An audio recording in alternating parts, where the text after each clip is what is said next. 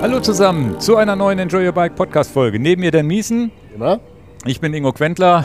Heute mit zwei Werbepartnern an Bord. Einmal AG1, Athletic Greens und Enduko. Mehr dazu später. Ja, wir nennen es jetzt Freestyle-Folge, haben wir gerade vor der Sendung festgelegt. Wir sprechen jetzt über Freestyle-Folgen, wenn wir einfach so eine Hundertschaft an Themen haben. Heute unter anderem, ja, sprechen wir nochmal über den Podcast mit Kai Hundertmark, den wir aufgenommen haben. Wir waren bei Lupine, Lupine zu Besuch, sehr spannend. Skandinavien-Tour, das erste Video kommt nächstes Wochenende. Dieses Wochenende jetzt ist der Podcast am Freitag und am Sonntag ist die Veröffentlichung. Ja, sagt man dieses Wochenende, nächstes Wochenende? Übermorgen. Ist nicht, nee, wenn ich jetzt nächstes Wochenende sage, meine ich doch auch, dass was kommt, oder? Brompton sprechen wir, weil wir einige neue Produkte auch haben. Hier liegen so ein paar Riegel, über die spreche ich kurz. Einfach so ein bisschen. Neue Gravelbikes. Ja, ein bisschen, ein bisschen Eigenwerbung machen über die Produkte, die jetzt ins Sortiment kommen, weil da hat sich jetzt einiges getan, wo wir auch ziemlich von überzeugt sind. Das ist ja auch ganz wichtig. Aber wir haben auch einen Sponsor mit an Bord und ja, es ist wieder Enduko. Ja, eine App, die wir beide jetzt mittlerweile schon benutzen. Du zum Laufen, ich zum Radfahren und mittlerweile, jetzt habe ich gerade mal angefangen, Radfahren und Laufen. Und ja. läuft's denn? Im wahrsten Sinne, es läuft. Also ich nutze es ja nur für den Wiedereinstieg ins Laufen. Komme da noch nicht ganz so voran, wie ich möchte. Aber ich hatte ja gesagt, nächstes Jahr mindestens 10 Kilometer. Und ich bin jetzt bei 6 angekommen. Ja, du bist doch hier unseren, unseren Sponsor, äh, hier unseren B2Run in Hannover sind wir genau. jetzt Firma gelaufen. Versteht nicht jeder. In Hannover gibt es so eine Veranstaltung, wo so, heißt es denn Firmenlauf? Das ist deutschlandweit. Den Firmenlauf gibt es, glaube ich, deutschlandweit. Okay. Na, jedenfalls ist die Firma Enjoy Your Brands, die halt oben drüber steht für Enjoy Your Camera und für Bike. Wir sind gestartet, Ingo ist auch dabei gewesen, hier um den Maschsee, sechs Kilometer. Und dann dachte ich erst, naja, normalerweise hier mit der App laufe ich ja meistens nur drei, vier Kilometer maximal. Ganz langsam habe ich mich auf sechs gesteigert. Ich bin auch wieder zurückgegangen auf drei, vier, wenn ich trainiere. Mehr ist momentan in meiner, mit meinem Knie nicht so wirklich zu machen. Aber ich bin die sechs Kilometer jetzt gelaufen und bin aber noch vorsichtig.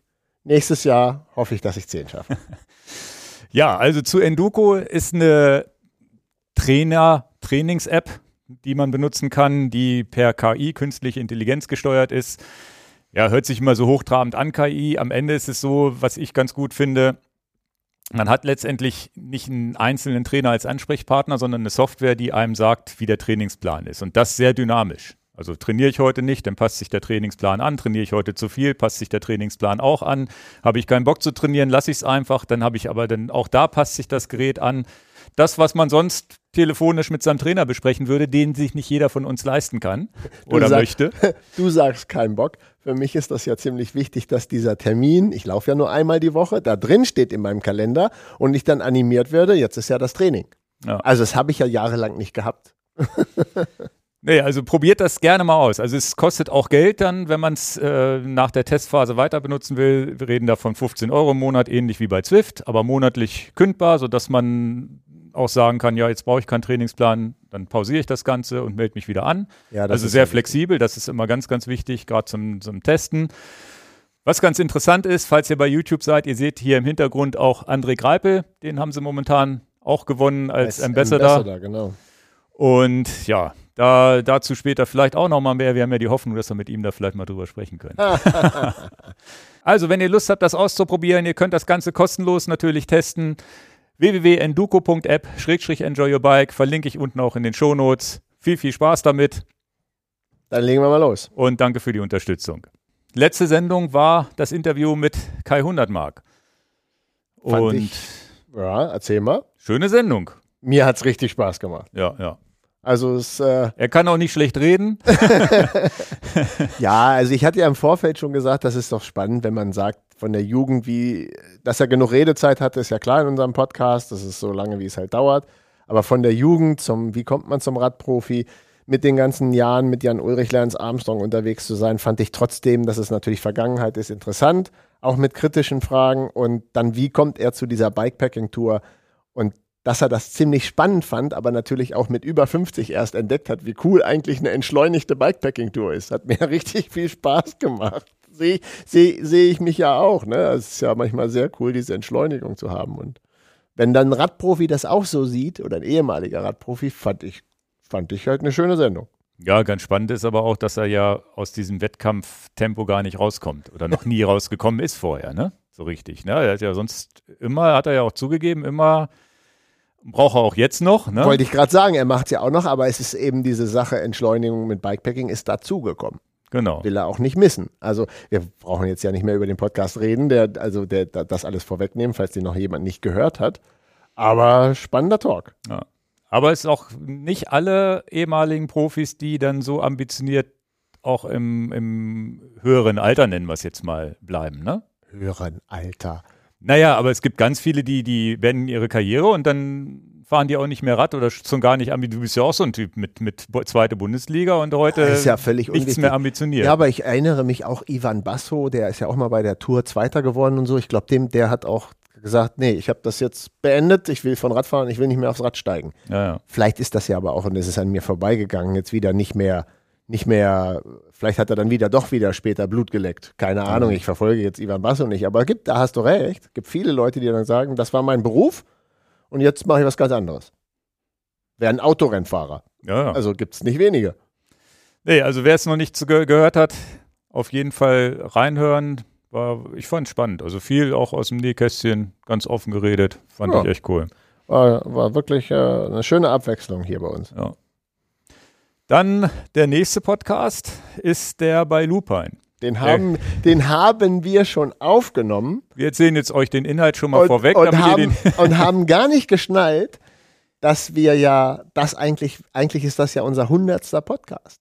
Weil den haben wir ja schon im Kasten und wir veröffentlichen jetzt mit dieser Folge den Podcast Nummer 99 und den, den wir aufgenommen haben mit Lupine. Der wäre ja dann der hundertste, können wir gar nicht mehr drüber reden. Ja. Ich bin ja, ich bin ja eigentlich auch relativ entspannt, was solche Jubiläen angeht. Also alle Ja. anderen feiern das groß, vielleicht muss man das auch einfach aussitzen. also einfach war, war was. Ja, jetzt haben wir es eh verbockt. Genau. Also es wäre jetzt eh nicht die Chance gewesen zu sagen, wir machen da irgendwie ein riesen Live-Event draus oder so, aber es, also ähm, Ja, dann ist viel zu viel Arbeit für uns, haben wir gar keine Zeit für. aber Live-Podcast, wo wir gerade bei dem Thema sind, äh, ich fand eigentlich unseren Live-Podcast, den wir letztes Jahr gemacht haben, ohne Jubiläumssache, den vor Weihnachten, den fand ich eigentlich, wir haben gar nicht drüber geredet, aber wollen wir das nicht lieber statt, statt der hundertsten machen? Wieder ein Live-Podcast Ende des Jahres? Naja, das war ja nicht ein Live-Podcast in dem Sinne, dass da Zuschauer waren, sondern live gestreamt. Genau. Ja, kann man mal gucken, ne? War das, Also- technisch ist das ja jetzt, wie, Haben wie wir haben man ja- das damals gemacht? Einfach das Handy laufen lassen. Ich weiß jetzt gar nicht mehr ganz genau, wie wir es Matze gemacht hat haben. das parallel gestreamt. Ja, ja, stimmt. Also, das würde ich ja vielleicht lieber machen als jetzt einen hundertsten. Also, finde ja den Jahresabschluss-Podcast so mit einem Rückblick aufs ganze Jahr, finde ich halt. Ja. ja, irgendwas werden wir auf jeden Fall machen. nee, aber deswegen, die, ich habe auch überlegt, ob man es dann 99.9 die Lupi- Nein. Folge nennt. Geht, Nein. ginge auch. Ach, Quatsch. Oder wir machen dann 99,1, 99,2 und so weiter, bis wir irgendwann bei 100 sind. Also, wir haben nicht dran gedacht und dann ist es halt so. Ja, aber mit äh, Wolf Koch, dem Gründer von Lupine, gesprochen. Das Video, was wir dort vor Ort gedreht haben, seht ihr im Hintergrund auch ein paar Ausschnitte, die ich hier Das auch ist ja schon, einblende. das ist ja schon bei YouTube zu sehen. Genau, das ist letztes Woche, letzte Woche schon veröffentlicht. Und ja, war auch mal richtig geil. Und was richtig cool war, dass er seine, dass er eine original ver verpackte erst von seinen ersten Lampen da Die er zurückgekauft hat. Hat er zurückgekauft. Ja, aber, aber was heißt zurückgetauscht. Getauscht dann. Aber trotzdem, er hatte keine original eingepackte mehr. Ja, ja. Also er hatte seine, natürlich seine ersten Lampen noch irgendwo rumliegen, aber nicht in Originalverpackung. Und das war ja schon cool, wenn er dann sagt, er klappt das auf und sagt, okay, die Klettverschlüsse, die habe ich da mal reingeklebt. Und ich hatte, wir haben im Podcast über seine erste Lampe gesprochen, ohne dass wir sie gesehen haben. Also wusste ich nicht, wie die aussah, Ach, glaube ich. Ich glaube, wir haben im ich hatte, sie, ich hatte sie im Vorfeld schon gesehen. Hast du, hast du einfach nicht hin. Ja. Haben wir sie am, am Podcast. Nee, ich glaube, Du hast sie dann nicht gesehen, aber ich hatte sie schon gesehen. Ja, dann muss das, muss das irgendwie da, weiß ich nicht, ob ich da am, am Rummuckeln war. Wir mussten das Setup aufbauen. Jedenfalls den Podcast haben wir einen Abend vorher aufgenommen. Und da war ich dann ziemlich überrascht. Ja, du hattest aber auch, glaube ich, nur den Lampen. Also ich war ziemlich Ich habe nur überrascht. den Lampenkopf gesehen. Genau, den Lampen, aber ich war ziemlich überrascht, wie klein dieser Lampenkopf war, weil ich dachte, naja, drei, vor 30 Jahren, da müsste ja wahrscheinlich so ein riesen Oschi da vorne dranhängen. Er hat ja auch vom Videolicht gesprochen und Videolicht stellte ich mir auch im Kopf ein bisschen größer vor, aber am Ende ist das ja so, natürlich ist alles heute zehnmal so hell und alles viel, viel besser, aber am Ende ist es so ein Battery Pack, ein Kabel und ein Lampenkopf, wo du sagst, eigentlich so wie heute. Gar nicht, also gar nicht anders als heute, nur, ein bisschen älter. Nur das Leuchtmittel hat sich verändert natürlich. Ja, und die Batterien alles. auch, ne? Das Leuchtmittel natürlich, ja, aber vorwiegend das Leuchtmittel ist natürlich jetzt LED, klar. Ja. Alles ist LED. Und es war auch jetzt nicht so eine Funzel, wo du sagst, da kam gar kein Licht raus. Nein, nein. Und der Stecker passte noch zu ja, den ja. aktuellen Akkus, den hat er nicht geändert. Also zumindest nicht, nicht geändert. Also, also nicht, nicht geändert dahingehend, dass er nicht mehr kompatibel also, ist. Jetzt können wir ja schon mal einen Teaser loswerden. Der Podcast, der dann in zwei Wochen kommt, ist dann der ähm, Lupine-Podcast. Auch wirklich aus dem Nähkästchen geplaudert. Also da bin ich auch immer erstaunt, wo ich sage, krass, sehr viel aus dem Nähkästchen geplaudert. Also es macht mir ja auch Freude. Ja, da kann man sich wirklich drauf freuen, weil der nimmt auch gar kein Blatt vom Mund. Ne? So wie er denkt, erzählt das auch. Ne? Also auch was Geschäftliches das, angeht. Das so. ist uns auch am allerliebsten. Ja, ja. Also sehr, sehr sympathisch. Vielen, vielen Dank, dass wir da vor Ort sein durften. Also auch die, die, die Montage und alles da begleiten durften. Und äh, was da auch hängen geblieben ist, ist dieses, ist tatsächlich oder was am ehesten hängen geblieben ist, ist für mich, ja, na gut, einmal die ganze Linsen-LED-Technologie, dass das alles on the edge ist bei Lupine, war mir klar, dass die relativ, das relativ ausreizen. Ne? Also möglichst viel helles Licht und dann natürlich auch, dass das natürlich auch immer Kompromisse aus Größe und Akkugröße ist das, und Akkulaufzeit sein muss, ist auch klar. Aber dass die, die Herausforderung ist, alles schraubbar zu machen. Und das muss trotzdem, darf es nicht blöd aussehen. Und dass man es auch zurückbauen kann, reparierbar auseinandernehmen so, ne? wieder zurückbauen kann und so. Das fand ich sehr beeindruckend. Und dass äh, Wolf sich da oder die, die Firma insgesamt sich Gedanken macht, wie sieht das Ganze von innen aus. Das macht ja eigentlich auch sonst nur Apple, wo man sagt, okay, ne, so Steve Jobs mäßig, der Computer muss von innen perfekt aussehen, den nie einer zu Augen kriegt. Und bei Lupine ist das ähnlich. Da sind ja diese, diese Leica-Schrauben, die, ich weiß gar nicht, ob die im Video auftauchen, diese schwarzen. Aber im Podcast haben wir drüber geredet. Ja, ja, da sind so kleine schwarze Schrauben, wo er sagt, die macht, die benutzt Leica auch. Und die haben exakt die gleiche Farbe, was, und das kriegt nur dieser japanische Hersteller hin, wie die Oberfläche oder wie, die, wie das Schwarz von dem Lampengehäuse. Ja. Und sowas ist ihm ultra wichtig, wo vielleicht jemand anders einfach gesagt hat, ach, dann sind die halt nicht das gleiche Schwarz, ne? Was, was mich sehr wundert im Nachgang zu dem Video, und wir reden ja hier im Podcast auch offen darüber, wenn du diese Lampen bei YouTube vorstellst, dann ist es so, Ingo und Dane fahren die Lampen in der Dunkelheit oder jetzt beim Orbit und hier und da. Und wir sind erstmal natürlich überhaupt gar nicht an dem Preis dieser Lampen interessiert, sondern wir sind erstmal interessiert, boah, ist das geiles Licht. Ja, Preis mal kurz zur Seite kehren, da komme ich gleich drauf. Aber erstmal reflektieren wir darauf, wow, das ist aber cooles Licht. Oh, das macht aber Spaß. Oh, das ist ja schön. Und dann äh, erfährt man den Preis und uh, das ist aber viel Geld dafür. Das ist aber ein preisintensives Produkt, wie wir das gerne so nennen können wir jetzt ja gar nicht beeinflussen. Wir sind ja nur die Reseller, die es wiederverkaufen. Aber erstmal stellen wir fest, wow, gutes Licht und oh ja, ziemlich heftiger Preis. Und wenn du dann das Video machst und Leute googeln den Preis, dann kriegt man ja gemischte Kommentare. Und das ist, das, das fand ich halt nach dem Video auch sehr interessant. Du kriegst halt Kommentare, die sagen, das ist ja unverschämt teuer. Und dann völliges Unverständnis. Ich wollte mir eine neue Lampe kaufen, danke für euer Video, aber der Preis ist ja absurd und solche Sachen. Das ist, das ist nachvollziehbar für mich dass Leute so reagieren. Dass, äh, äh, äh, viele Dinge im Leben, wo ich, wo ich sage, das würde ich für so ein Produkt niemals ausgeben, in unterschiedlichsten Bereichen. Was ich aber gut finde, ist, dass es ja auch unheimlich viele Leute gibt, die haben schon das Produkt. Also die besitzen ja schon das Produkt und die wissen ja, wie schön das Produkt ist und wie das leuchtet, gucken sich ja trotzdem das Video noch an und schreiben dann aber aus ihrer Erfahrungssicht, wie so eine Rezension bei Amazon habe ich immer das Gefühl, nochmal ihre Erfahrungen und das Schönste, was ich finde, ist, wenn dann Leute schreiben, mir ging es ähnlich, soll ich so viel Geld für so ein Produkt ausgeben, muss aber sagen, ich bin jetzt seit drei Jahren hellauf begeistert. In, hellauf ist auch ein mhm. schöner Wink mit einem Soundfall. Also hellauf begeistert, wo ich immer denke, okay, dann brauchen wir ja gar nichts mehr dazu schreiben.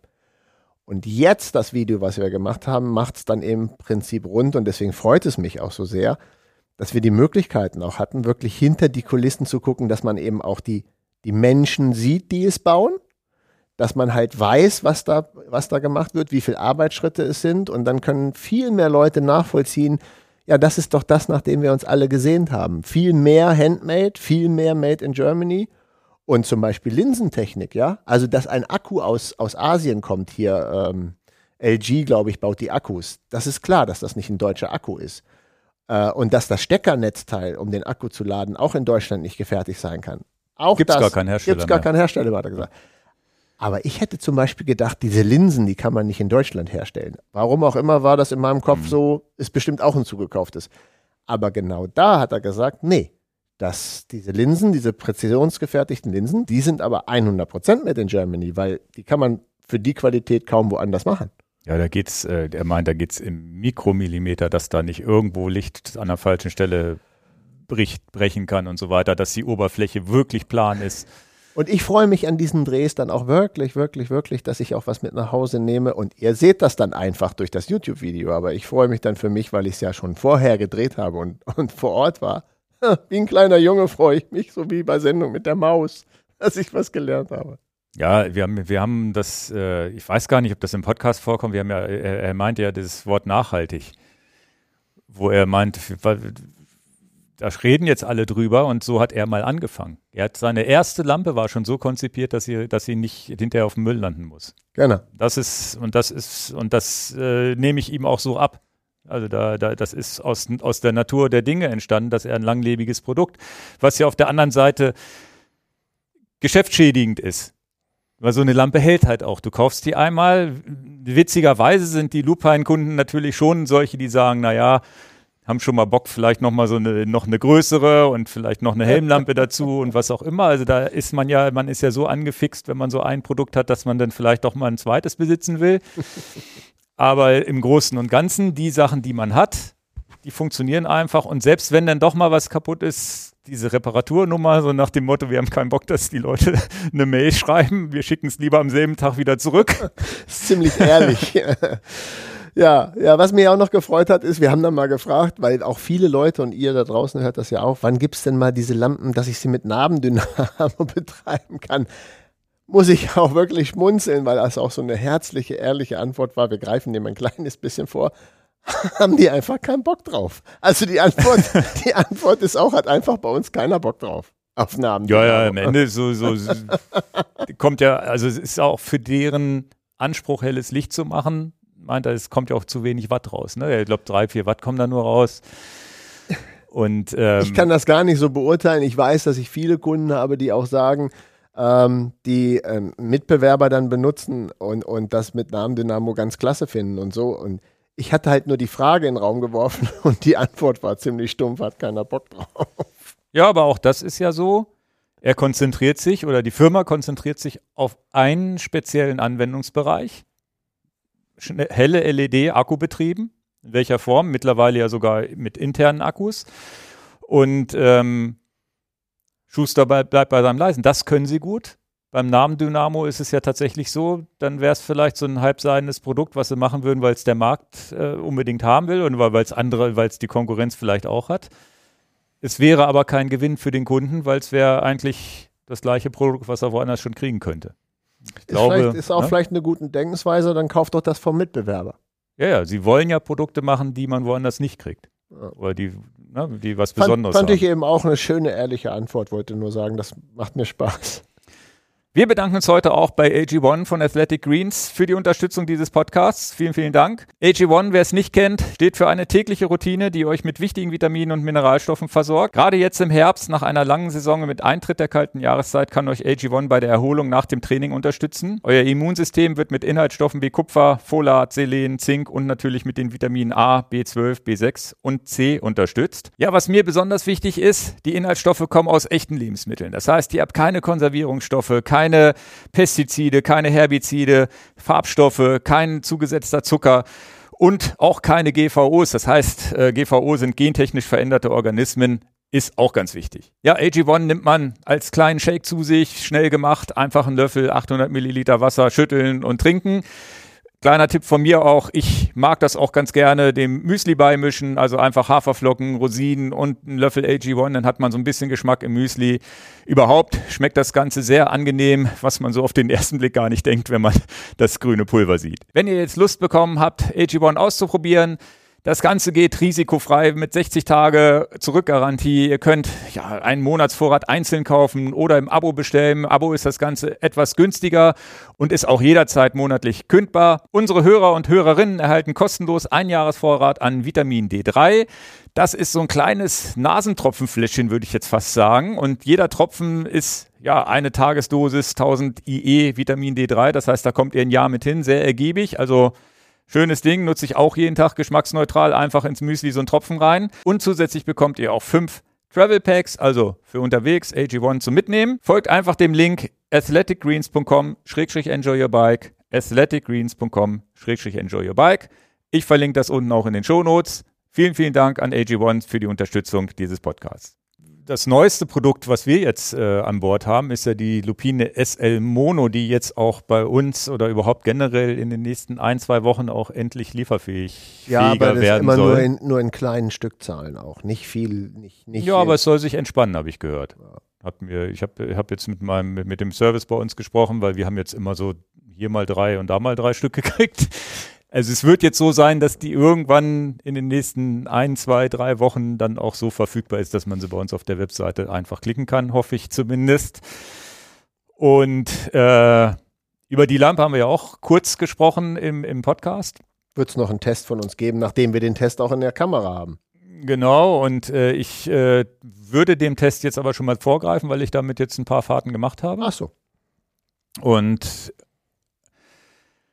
das ist so das, wo man das Gefühl hat, ja, eine Lupin-Lampe reicht nicht. Das ist ja so eine zweite, die ich, die ich echt toll finde, weil du hast, ähm, und da haben wir im Podcast drüber gesprochen, mit dieser Optik dieser Lampe, dass, der, dass die Lampe sozusagen nicht länglich ist, sondern nach unten diese Zunge hat, nennen wir sie mal, wo der Akku drin ist kann sich nicht jeder so vorstellen, wie du es meinst. Ne? ist so ein bisschen wie so eine Grubenlampe. Ja, ja, genau. Es ist eigentlich ein Lampenkopf und unten drunter ist halt noch so ein kleines Blöckchen, wo, wo der Akku und Technik eingebaut ist. Und ich muss sagen, dass ich den Formfaktor, der am Anfang gewöhnungsbedürftig war, jetzt immer besser finde. Weil sie passt, nicht, äh, gut, ich, ich fahre sie unten, unten mit dem GoPro-Anschluss, wie jede Land, andere Lampe auch. Und es ist halt so diese Lampe, die, die, ich, ich bin ja so ein Fan von der SLAF 7. Das ist auch so meine Lupine-Lampe, die ich zum Radfahren so benutze. Gerade jetzt festive 500, die ganze Nacht durchfahren oder mal nach Grömitz fahren über Nacht vor ein, zwei Jahren, als das war. Da nutze ich auch schon sehr, sehr lange die Lampe. Aber sie ist mir zu viel, um zu sagen, naja, ich mache jetzt eine kurze Rennradtour mit Tagfahrlicht, weil ich finde Tagfahrlicht auch nicht doof. Mhm. Aber dann zu sagen, ich mache jetzt von einem Rad die, den, den Akku mit LED da dran, verlege das Kabel, mache den Lampenkopf dran, das war mir immer ein bisschen viel. Und mit dieser kleinen Mono hat man jetzt diese Chance zu sagen, naja, ich habe so ein kleines, endlich eine Lupine-Fahrradlampe, die ich mal so eben zack, zack von einem Rad aufs andere, die ich, die, die in die Hosentasche passt, in Anführungsstrichen. Und das ist echt nochmal ein, wo ich sage, das ist echt cool, weil seitdem fahre ich mit Tagfahrlicht. Jetzt gerade im Herbst wo ich sage, okay, und dann fahr, ich fahre immer mal das eine Rad, mal das andere. Das ist wirklich ein Handgriff unten drunter. Sie hält Tagfahrlicht 13 Stunden und wenn ich dann abends in die Dämmerung reinkomme, dann geht sie automatisch, schaltet die ja mit Lichtsensor um ins normale Abblendlicht. Ja. Und da hält der Akku bei mir locker drei, vier Ausfahrten aus. Also es ist auch nicht so, dass man immer diesen groß, das große Akkupack braucht. Ja echt ein schönes Ding. Und wenn man sich dann überlegt, man hat vielleicht noch keine Lupine-Lampe und das wäre vielleicht die einzige Lampe, die man benutzen wollte und dann doch mal über eine Nacht kommen muss, hat man dann in Zukunft, ich weiß nicht, da gibt es dann irgendwie einen Adapter von, von den normalen Lupine-Akkus auf USB-C. Genau, das ist ja ein ganz normaler Adapter, das zu USB-C, genau. Genau, aber ich meine, dass der erst äh, speziell für die Lampe da auch von Lupine angeboten wird, das dauert noch. Aber du könntest das momentan so. jetzt schon kaufen, den normalen äh, Akku könntest auch eine normale Powerbank nehmen und müsstest das dann nur letztendlich ein USB auf USB-C machen.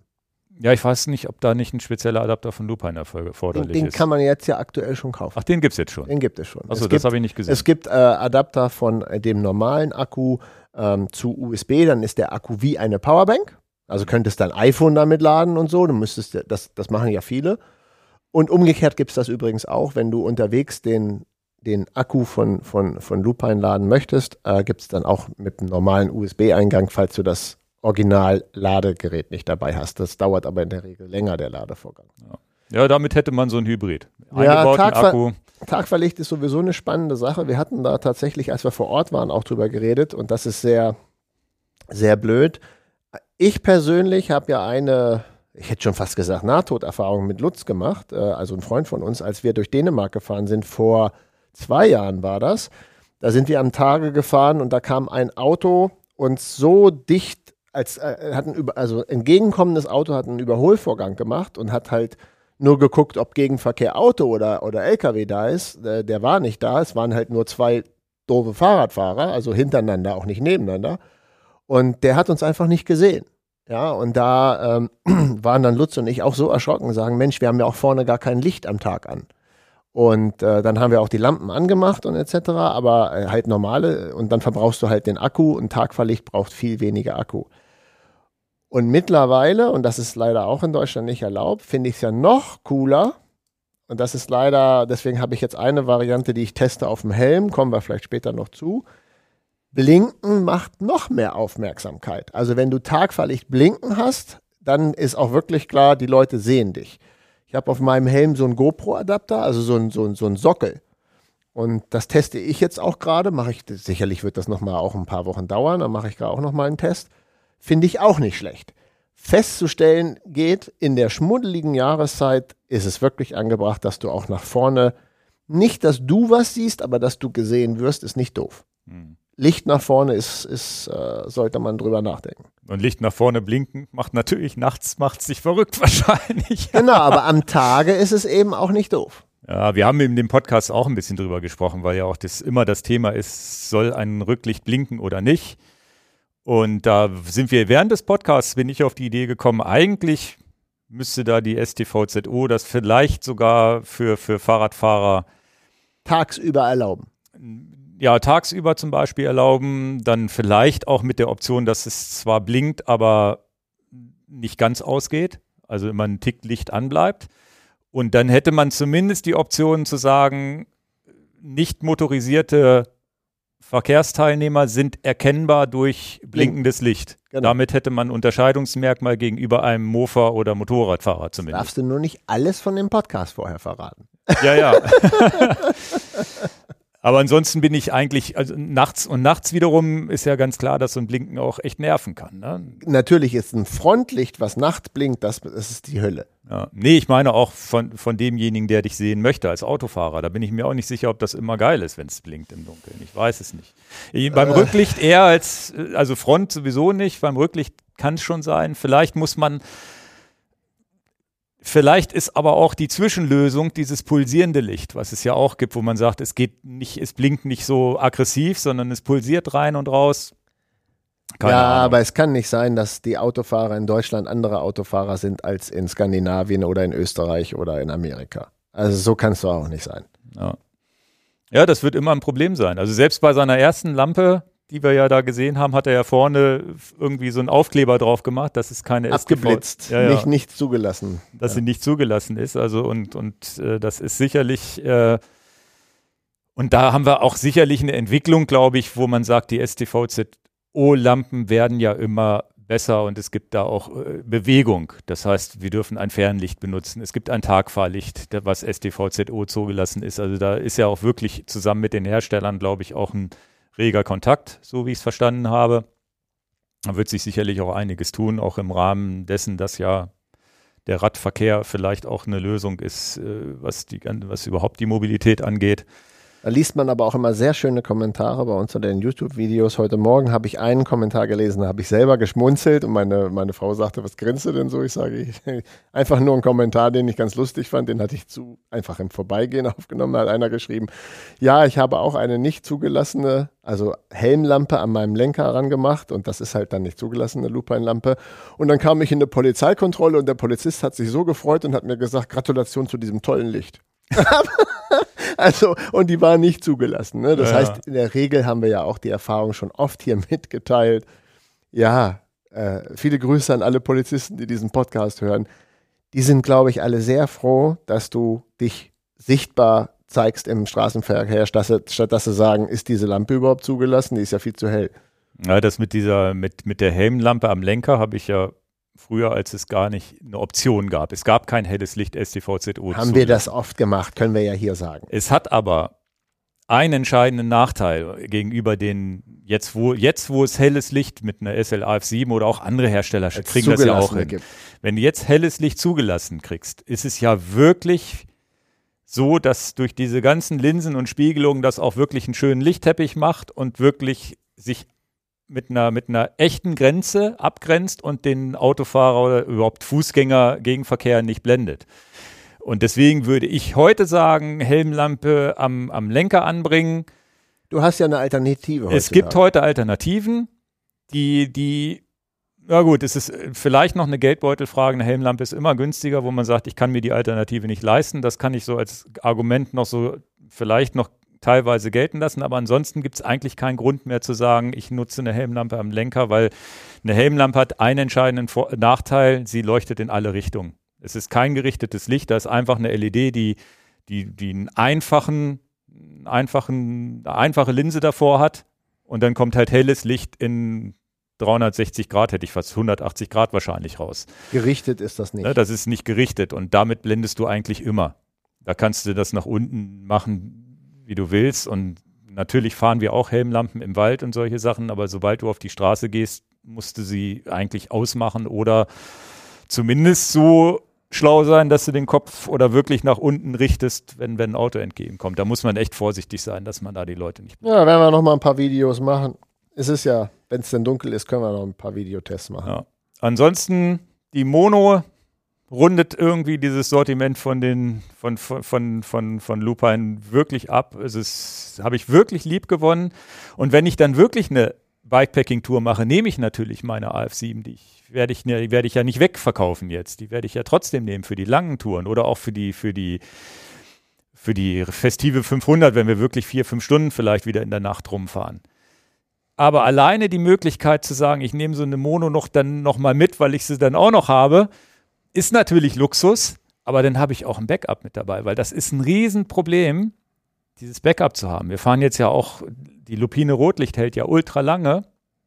Wir fahren auch das Garmin Varia Radar, was ja auch nach hinten leuchtet. Und dann ist es auch so, dass ich eigentlich beides installiere, weil ich Angst habe, wenn eins ausgeht, habe ich ein Problem. Ne? Und das, Ja, das beim Frontlicht habe ich nicht so ein, bisher habe ich noch kein Backup gehabt. Genau, wir müssen das ein bisschen unterscheiden, dass äh, wenn ihr im Prinzip Radfahrten macht, die maximal zwei Stunden abends in, im Winter in der Kälte sind, da kommt man ohne Backup super zurecht. Aber wenn du mal eine lange Tour machst, also eine wirklich lange Wintertour, dann ist man schon immer so ein bisschen, ha, nehme ich noch mal einen zweiten Akku mit, da sind wir wieder beim Mhm. Akkubetrieb, oder nehme ich tatsächlich auch noch eine, ein zweites Rücklicht mit. Und äh, tatsächlich ist das natürlich jetzt auch bei dem Garmin-Rücklicht.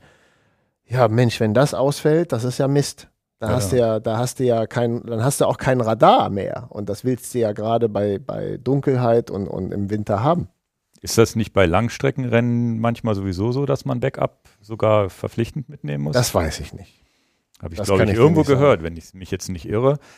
Das kann ich nicht Und sagen. ähm, ja, also die, die, die, dies, das, das Rotlicht, das hält ja auch ewig lang, aber wirklich zur falschen Zeit, dass, dass, dass das Licht ausgeht, das willst du dann auch nicht. Ja.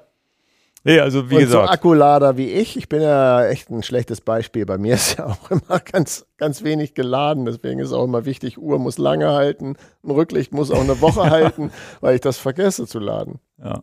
ja, ist natürlich jetzt, wie gesagt, das darf man so jetzt nicht, wahrscheinlich nicht an, anpreisen und sagen, naja, nimmt man die Mono noch mal als Backup mit, weil das ist einfach ein teures Gerät, trotzdem. Genau. Aber es ist zumindest, wenn man sowieso schon viel mit Licht ausgestattet ist, ist es nochmal so ein, so, ein, so ein kleines Ding, was, was man vielleicht ganz gut finden kann. Prima. Also, wir hatten jedenfalls viel Spaß und ihr Ja. kriegt den Podcast jetzt präsentiert. So, dann das nächste Video, was auf dem Plan steht, ist jetzt am Sonntag tatsächlich der erste Teil von eurer Skandinavien-Tour. Ja, haben viele Leute gefragt, wie lange das denn so dauert, wann denn die alle so kommen. Wir haben ja Tag Null veröffentlicht. Tag Null war dann, wir packen den ganzen Kram, fahren nach, nach Dänemark zum Start. Und tatsächlich ist es aber auch so, ja, soll ich eigentlich sagen, wie viele Kameras wir im Einsatz hatten? Oder soll ich das? Ja, Ganz so ruhig. ja, wir hatten jetzt elf Kameras im Einsatz und Drohne. Und ähm, verteilt auf die Fahrer natürlich und dann auch noch die, die, die ähm, Kamera, die Matze sowieso als große Filmkamera hatte. Und ja, das alles so zu sichten und zu schneiden, macht schon mehr Arbeit, als der ein oder andere von euch da hinten so sieht. Ist dann immer ein fertig geschnittenes Video von 20 Minuten oder wie lange es jetzt ist und in so einen Tag zusammengeschnitten, dann denkt man Aber immer, hier gehen jetzt auch die Screenshots im Hintergrund los. genau, dann denkt man immer, ach, das ist ja, das ist, das kann doch nicht so lange dauern. Ja, aber wir müssen ja auch andere Videos schneiden und Podcast produzieren und all so eine Sachen. Und dann braucht das alles ein bisschen seine Zeit und äh, dann kommt jetzt Tag 1 und die, es sind sieben Episoden und die haben wir uns jetzt gedacht, dass wir die bis in den Dezember, ich glaube, erste Woche im Dezember soll die letzte Folge kommen, aber zwei Teile sind geschnitten und dann drei, vier, fünf, sechs muss noch und sieben Ja, muss noch also wir haben jetzt, glaube ich, so einen Zwei-Wochen-Takt eingeplant und das ist tatsächlich, ja, ich glaube, erstens ist es ganz gut, weil wenn alle Folgen auf einmal kommen, dann rutscht man die entweder weg oder nach der dritten hört man auf, weil es ja dann vielleicht auch zu viel Skandinavien wird. So hat man immer wieder alle zwei Wochen sich Zeit, sich drauf zu freuen und wir kriegen es aber auch, um ehrlich zu sein, schnitttechnisch gar nicht anders hin, zu sagen, naja, wir machen jetzt mal alle acht Folgen auf einen Schlag. Wir sind ja nicht Dann wäre das, wär, wären wir im März. äh, Wir sind, wir sind nicht das ZDF, die ARD oder Amazon Ja. oder Netflix. Nee, nee, das, äh, das Aber, aber freut euch drauf. Ich glaube, es ist gut geworden und die Qualität, glaube ich, ist da sehr, sehr gut geworden, was das angeht. Und bevor du, was, ich, was das damit auf sich hat, kapiere ich nicht. Ich habe das hier gelesen, dass du eine Amazon-Tüte in der Hand hast. Bevor wir das machen, wenn das Video kommt, wir sind aktuell bei, also viele haben das ja mitbekommen, die den Podcast regelmäßig hören. Die das nicht tun, dann mache ich in jedem Podcast nochmal Werbung dafür. Wir haben einen Podcast rausgebracht zum World Bicycle Relief. Da war die Joanna da und der Holger, die darüber erzählt haben, ein Fahrrad kann die Welt verändern, was es damit auf sich hat. Wir verlinken den Podcast auch hier nochmal. Ist mein persönlicher Lieblingspodcast, den ich euch wirklich ans Herz lege, den zu hören. Da erfahrt ihr, um was es alles geht. Und die Fahrt, die wir durch Skandinavien gemacht haben, sollte auch so eine Aufmerksamkeit für World Bicycle Relief haben. Ihr seht uns manchmal in diesen T-Shirts fahren. Wir sagen, wenn euch das Video gefallen hat, dann vielleicht habt ihr 5 Euro übrig für World Bicycle Relief. Das ist unsere Aktion, wo wir sagen, ihr wollt für irgendwas, was wir produzieren, egal was es ist, vielleicht auch dieser Podcast Danke sagen, dann geht auf diese Spendenseite. Wir haben Stand heute über 65.000 Euro eingesammelt. Unfassbar cool. So, Ja, und in dieser ersten Folge habt ihr ja auch eure komischen Hawaii-Hemden das erste Mal an, ne? und jetzt hast du ein Hawaii-Hemd. Ich habe mir jetzt kein Hawaii-Hemd bestellt. Mir wurde eins bestellt von Hajo B, sage ich mal. Ich weiß gar nicht, ob ich seinen Namen hier sagen darf. Von Hajo jedenfalls. Und Vielen der Dank, hat, Hajo. Und der hat dir jetzt ein Hawaii-Hemd bestellt? Moin, Ach, Ingo. scheiße, ich sollte ja hier mit dem Hawaii-Hemd sitzen. Habe ich vergessen. ja? Ja, Wer hat dir vergessen. das gesagt? Ich, also neulich hat, hat noch gesagt, im nächsten Podcast sitze ich absichtlich mit dem Hawaii-Hemd hier. Mist. Ja, siehst du, dann mache ich das jetzt. Ah. Jedenfalls schreibt ihr, moin Ingo, damit du im nächsten Podcast auch cool rüberkommst, sei dir ein Hawaii-Hemd gegönnt. Da wird Dan sicher Augen machen. Von Hajo. Na, jetzt bin ich mal gespannt. Weil du angekündigt hast, eins zu tragen, hat er mir jetzt eins geschickt und du hast keins an, oder was? Dann müssen wir jetzt kurz auf Pause drücken, ob meins im Büro liegt. Nee, wir drücken hier gar nicht auf Pause. So. Mach das hier mal Richtung Kamera.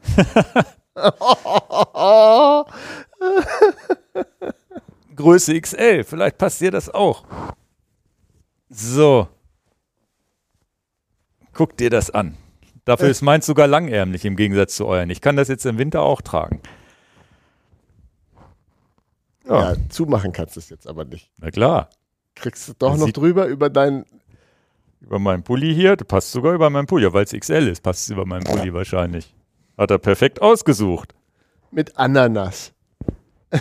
Stimmt, Ananas.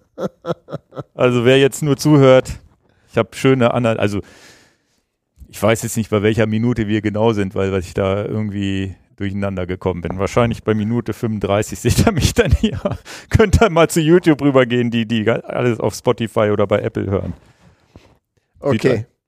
Sieht gut aus, ne?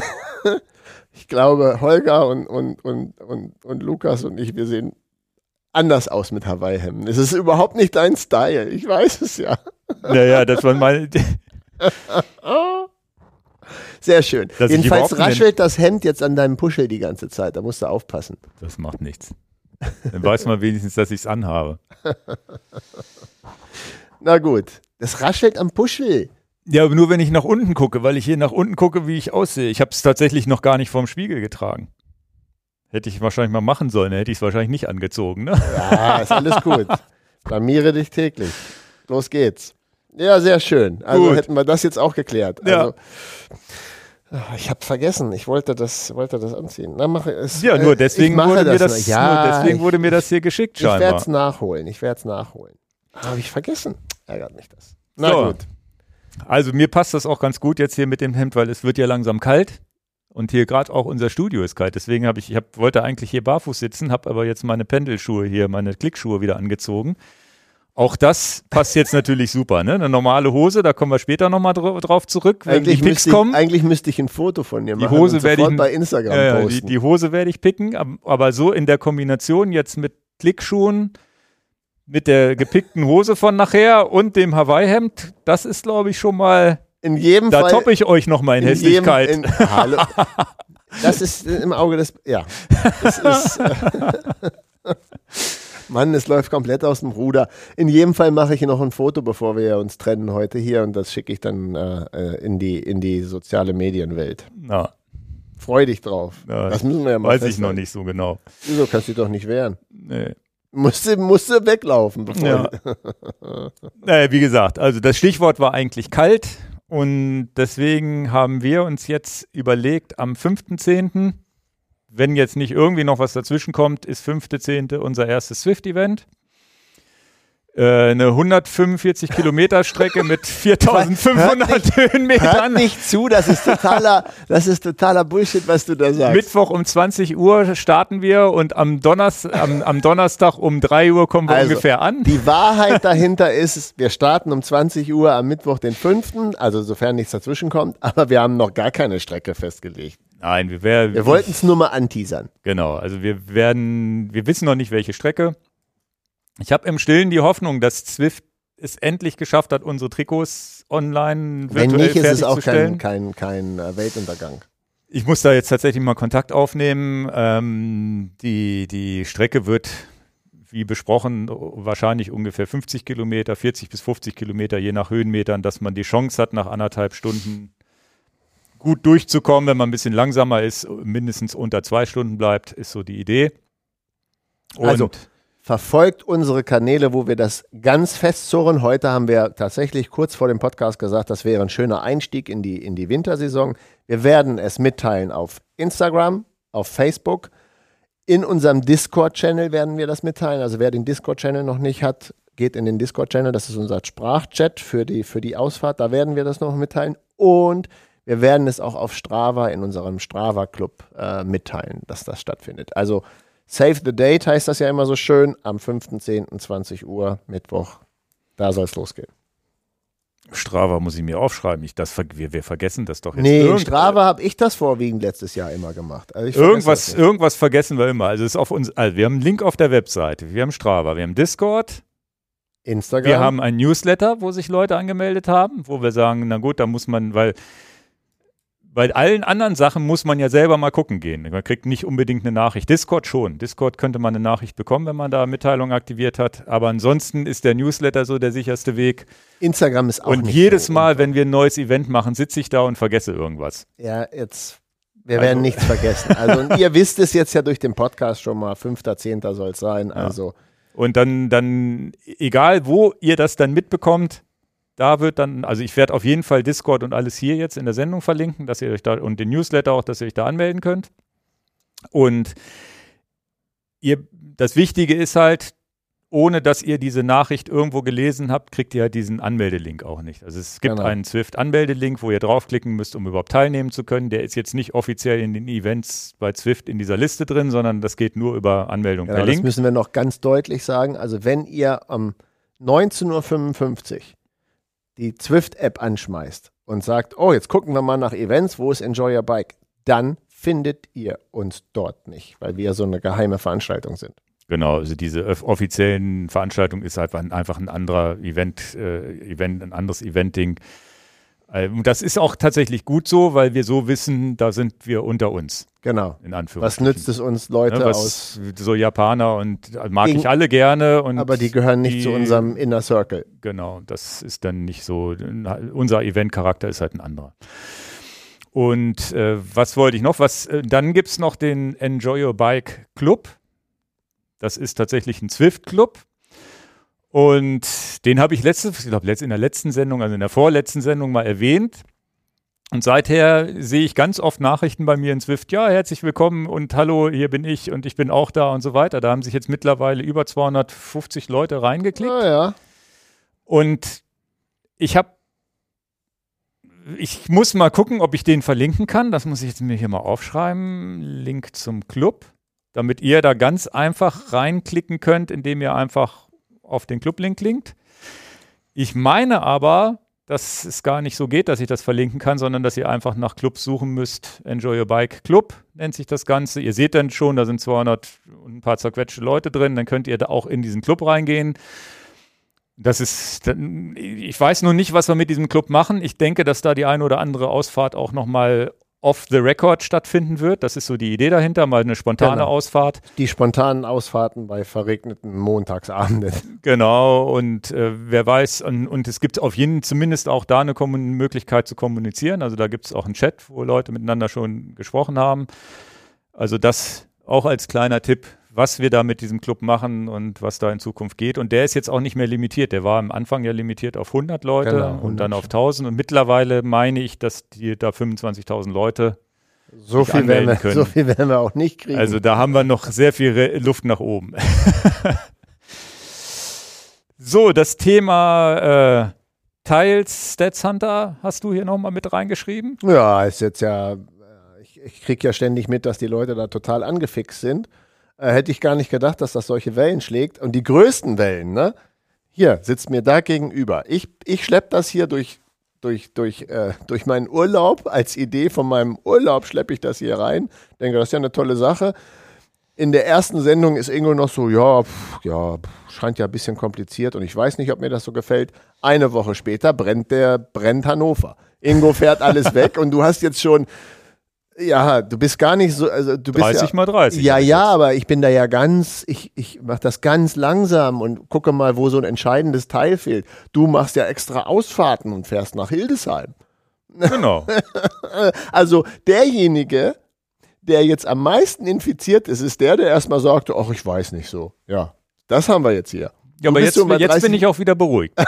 ich habe jetzt so ein Milestone mit 30 mal 30 erreicht. Jetzt ist auch alles das war natürlich schön. Ich bin ja sowieso durch Wanderer.earth, diese Geschichte, habe ich sowieso schon immer Fahrten geplant, immer mal neue Strecken ausprobieren. Das Gravelbike an sich hat das ja überhaupt erst ermöglicht.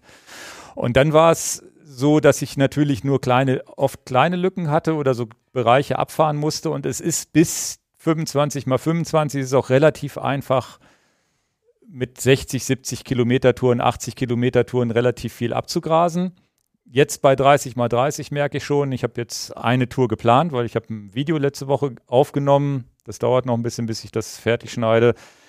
Ähm, habe ich mal aufgenommen, wie plant man jetzt bei Komoot eine Strecke, wie macht man das mit Stats Hunter, wie kriegt man die Quadrate über Komoot drüber geblendet und das so alles nochmal im Detail erklärt. Das ist ein klassisches Erklärbär-Video, was notwendig war. Genau. Also es kommt noch.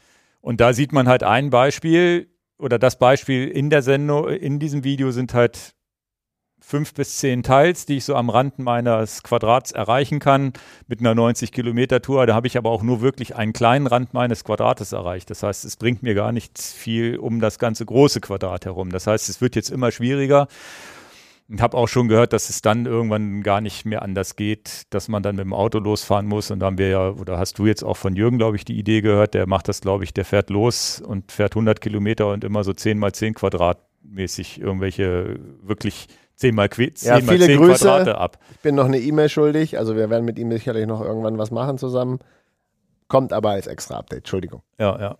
Also ist immer noch ganz cool und äh, du bist jetzt geschwommen, ne?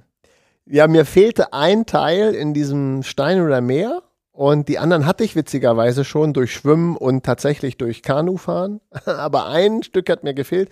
Und wir hatten uns extra warme Neoprens zurechtgelegt und wollten das eigentlich zusammenschwimmen. Aber dann äh, hast du eigentlich nie zugesagt, sagen wir es mal so, wie es ist. Und dann sagte, ja, es wird aber auch immer kälter. Also wenn ich das jetzt nicht einsammle, es wird halt wirklich kalt. Und ich habe tatsächlich mit Kälte beim Schwimmen das Problem, dass ich dann auch so Krämpfe in den Zehen kriege und so kalter Kopf ist auch nicht so mein Ding, bin ich echt ein Weichei. So bei 17 Grad wird es eng bei mir, auch mit Neopren, sagen wir es mal so. Und dann wurde immer kälter und immer kälter und dann äh, wollte ich aber auch, und da bin ich dann eher so, mir fehlt dieses eine, dieser eine kleine Punkt im Stein oder Meer. Ah, Freitag nach Feierabend zum Stein oder Meer hin, mal kurz durch Stein oder Meer geschwommen, den wollte ich eigentlich noch einsammeln. Und deswegen haben auch viele Leute kommentiert, das ist bestimmt Teilhunting gewesen. Ja, ja. Da habe ich gesagt, naja, klar ist das Teilhunting. Gehe ich freiwillig bei so einen kalten Temperaturen? Ja, ich wäre gerne mitgekommen. Leider war da bei uns privat an dem alles, Tag. Alles gut. Ich habe jetzt halt mein letztes Teil eingesammelt und äh, war auch nicht klar, ob ich genau durch dieses Quadrat durchschwimme. Ich hatte mir Mühe gegeben, aber das war jedenfalls auch eine Fahrt, du meine Herren. Es war meine schwierigste Fahrt, sage ich schon. Mein schwierigstes Durchschwimmen durch Stein oder Meer. Es war so stürmisch. Ich bin mit Ralf mhm. geschwommen und wir sind halt, es war halt klar, wir kommen in die Nacht, also in der Dunkelheit schwimmen. Wir haben dann zwar leuchtende Bojen und all so ein Kram, dass uns da notfalls Habt niemand... ihr da Lampen dran gemacht? Nee, nee, aber die so. sind ja schon wirklich sehr, sehr rot und ich hatte auch eine rosa Badekappe aufgesetzt ah. und alles und eher eine gelbe. Von Rafa. und äh, tatsächlich war es so ein Wellengang. Wir sind nebeneinander geschwommen. Das habe ich ja auch noch nie erlebt im Steiner Meer.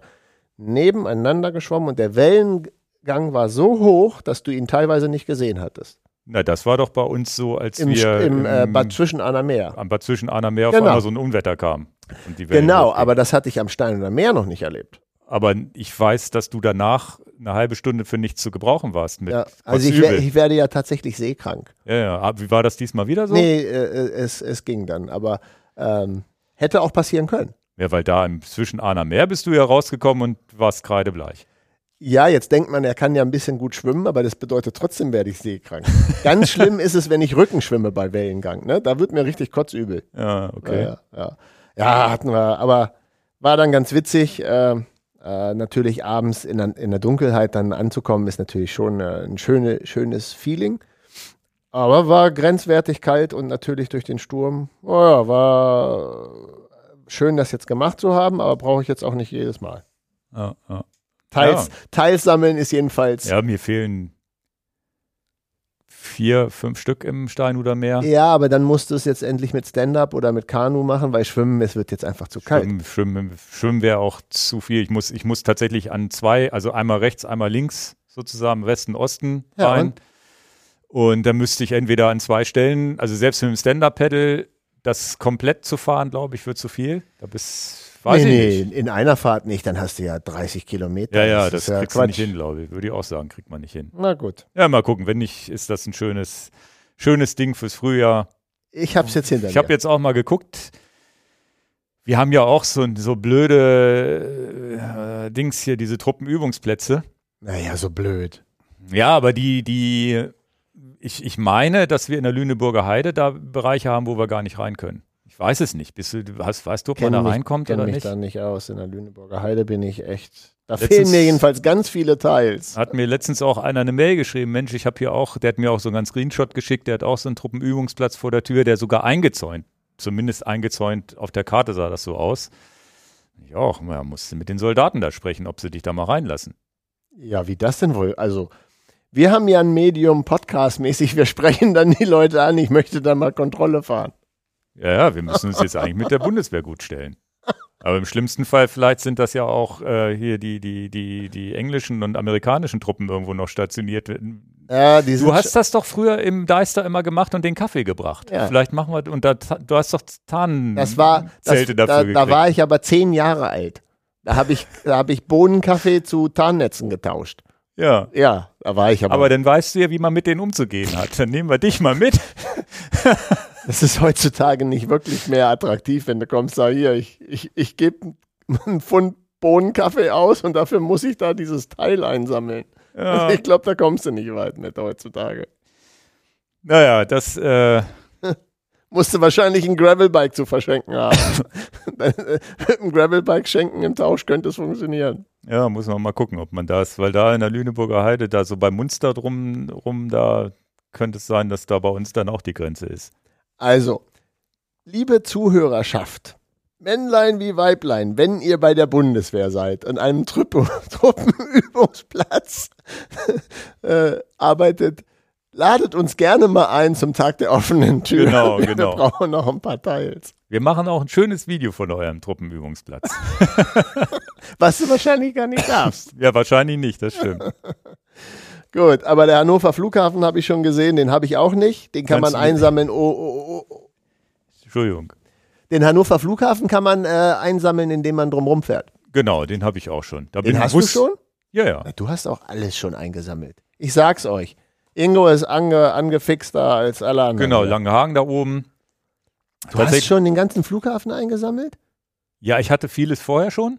Und dann musste ich einmal, und das ist Witzige ist, du kommst ja immer zum Flughafen vorne an, an Ankunft, Abflug und so weiter. Und da rechts ist ja, rechts kommt man ja mit durch so eine ganz lange Brücke unten durch und Ja. was weiß ich, habe ich noch nie gewusst, dass es da überhaupt weitergeht. Und dann bist du da gefahren jetzt. genau. Na, das ist doch eine Frechheit. Ja.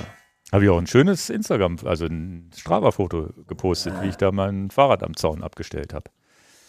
Nee, da bin ich irgendwie. Also ich sammle das Ganze in Ruhe ein und irgendwann fahre ich da auch mal beim Flughafen vorbei. Ich mache das, ich mach, mir geht es gar nicht darum, dass ich das möglichst schnell alles äh, einsammle. Ich bin erst bei 12 mal 12.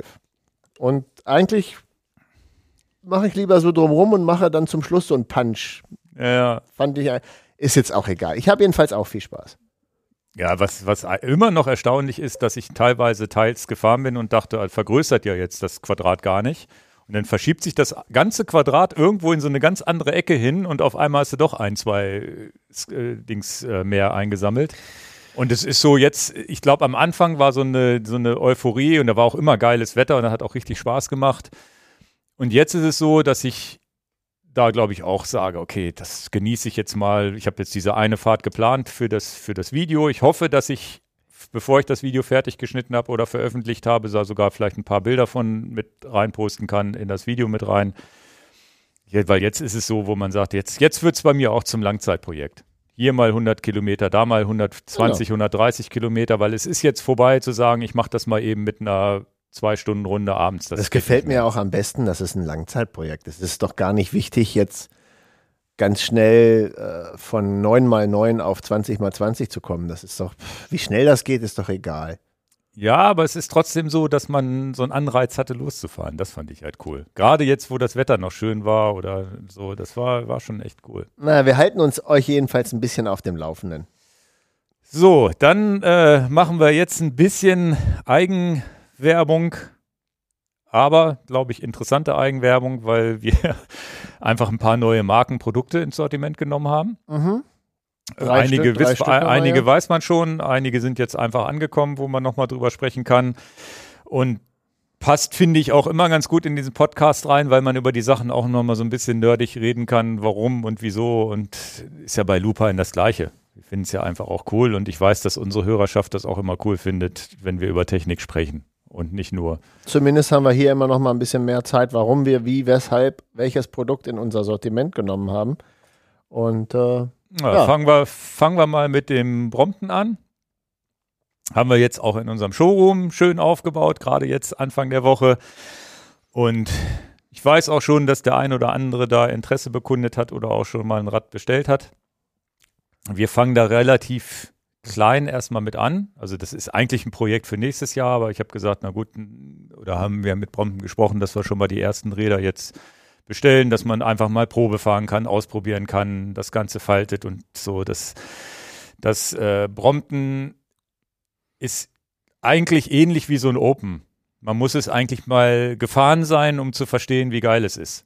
Ne? Also von außen sieht ja immer alles, also entweder man mag einen Style oder man mag ihn nicht. Also von außen sieht ja das Open als klassisches Gravelbike, Rennrad, sieht halt schön aus und das gefällt einem oder gefällt einem nicht. Aber das, das Aha-Erlebnis, so kennen wir es ja von unseren Kunden, ist ja, krass, ich hätte gar nicht gedacht, dass sich das so fährt oder so schnell ist und so weiter. Das ist ja so, so ein bisschen das Geheimnis bei jedem Fahrrad, ist ja tatsächlich mal drauf gesessen zu haben. Nicht nur bei Open natürlich. Und beim Brompton ist halt eins auch ein Faltrad mit, äh, mit eins der Falträder mit den kleinsten Laufrädern, aber mit einem Radstand, der genauso lang ist wie bei einem normalen Damen-Herren-Fahrrad. Mhm. Und das ist auch eine Erfahrung, die man machen muss. Und man sieht die ja auch manchmal durch die Gegend flitzen und glaubt gar nicht, wie schnell die sind. Und dass man da halt eben nicht mit einem langsamen Trecker unterwegs ist, sondern mit einem alltagstauglichen, relativ schnellen Fahrrad. Also so deine, ohne großartig zu schwitzen, kannst du da deine 20, 22 km/h mitfahren. Nicht Rennrad 30 km/h, aber du bist nicht langsamer als mit einem normalen Stadtfahrrad, würde ich es mal nennen. Mhm. Und kannst aber auch sportlich fahren, so ist es nicht. Also ja. kannst auch Gas geben. Was mich am meisten freut ist, und das äh, erklärt dann auch, warum wir es jetzt im Sortiment haben und auch von der Glaubwürdigkeit ist das so schön. Ich glaube, es ist bestimmt zwei Jahre her, hatten wir mal so ein, so ein Talk im Podcast. Ich erinnere mich dran, du hast den wahrscheinlich vergessen, aber hier erinnere mich noch dran. Ja, jetzt haben wir einen Fuhrpark zu Hause äh, an diversen Fahrrädern. Was wäre das Fahrrad, was du als allerletztes weggeben würdest? Was bleibt bis, wenn du dich von Fahrrädern trennen müsstest? Was ist das Fahrrad, von dem von dem du dich äh, sehr, sehr ungern trennen würdest. Und da hast du damals gesagt, ja, es ist ja klar, es ist das Brompton. Es ist das vielseitigste Fahrrad. Und ich hätte gedacht, es ist das Gravelbike. Aber Ingo sagt, nee, nee, das Brompton ist das Rad, was ich zum, zum Schluss weggebe.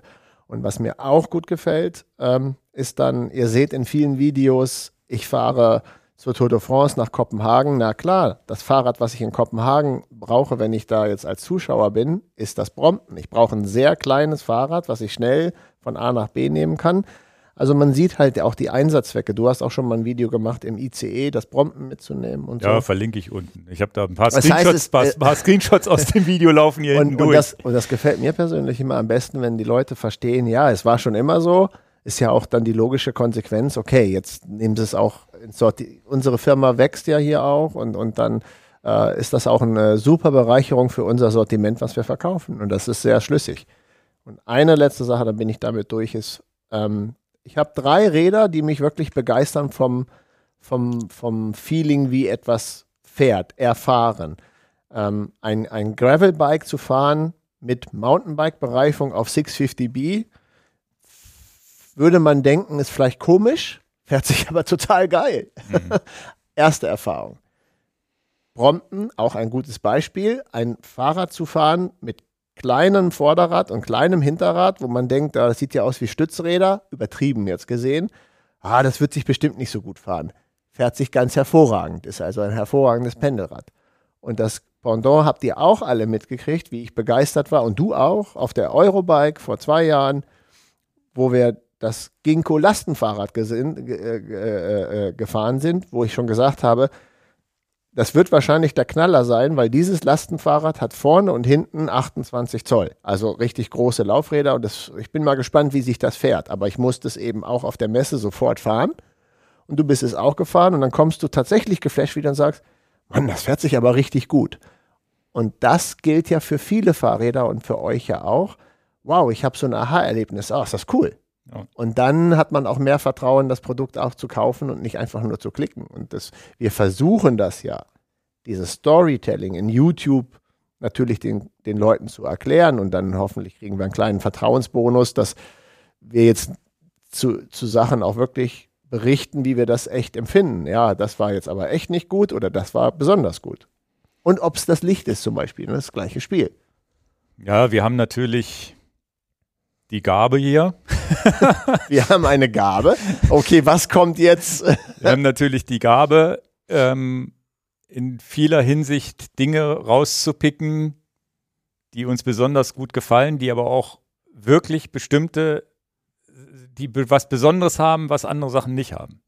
Was ja. man aber auf den ersten Blick nicht sieht. Und das äh, kriegen, wir kriegen das relativ gut hin, da auch nicht so komplett falsch zu liegen und auch ähm, wir überzeugen ja tatsächlich mit unseren Videos auch andere von einem Gravelbike zum Beispiel.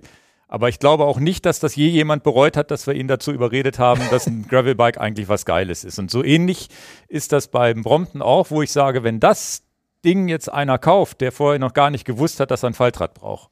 Ne? Also so ist es ist ja auch beim eine Open schöne genau, ne? Formulierung. Du hast noch nicht gewusst, dass du das Aber brauchst. ich, ich weiß zu hundertprozentig, der nimmt das mit und vielleicht fährt er auch das nur dreimal im Monat. Aber die dreimal ist es das perfekte Rad für ihn, wo er sagt, okay, ich fahre mein Auto in die Werkstatt und nehme das Brompton raus, fahre wieder nach Hause. Ich fahre irgendwo zum Termin nach Frankfurt und parke zehn Kilo oder fünf Kilometer weit weg von meinem Ziel, weil ich keinen Stress haben will, fahre da mit dem Fahrrad hin. Ich hatte es jetzt wieder mit äh, Berlin zur IFA. Wir hatten abends, äh, ich hätte irgendwo sonst wo parken müssen mit dem Shuttle zur IFA. Ja, fahre ich mit dem Brompton hin. Beziehungsweise ich habe schon gewusst, ich habe abends einen Termin zu, zum Essen gehen, habe da abends schon geparkt, bin mit, mit dem Brompton zu ess, zum, zum Essen gefahren, musste dann, weil wir da einen Stand hatten mit Peak Design, musste dann mit dem Ko Kollegen Marc aber wieder mit dem Auto zu dem Restaurant fahren, weil ich das Auto fahren sollte, weil er da schon auf dem Messestand ein Bier getrunken hatte. Aber auch da, ja, das Brompton passt in jedes Auto mit rein. Das heißt, ich habe dann das Auto geschattelt für ihn zu seinem Hotel und solche Sachen. Das ist, sind so Kleinigkeiten, die immer wieder passieren. Und das ist, ist auch bei einer auch bei einer Lupine-Lampe. Ich, ich gewöhne mich langsam an den englischen Namen Lupine jetzt, wo wir da waren. Ja, ich finde Lupine besser. ähm, ist es auch so, dass Leute wirklich sich das zusammensparen und hadern, kaufe ich mir die jetzt oder nicht. Aber wir haben es noch vom Keim gehört, der gesagt hat, ach, die, so ein Quatsch springe ich wieder zurück.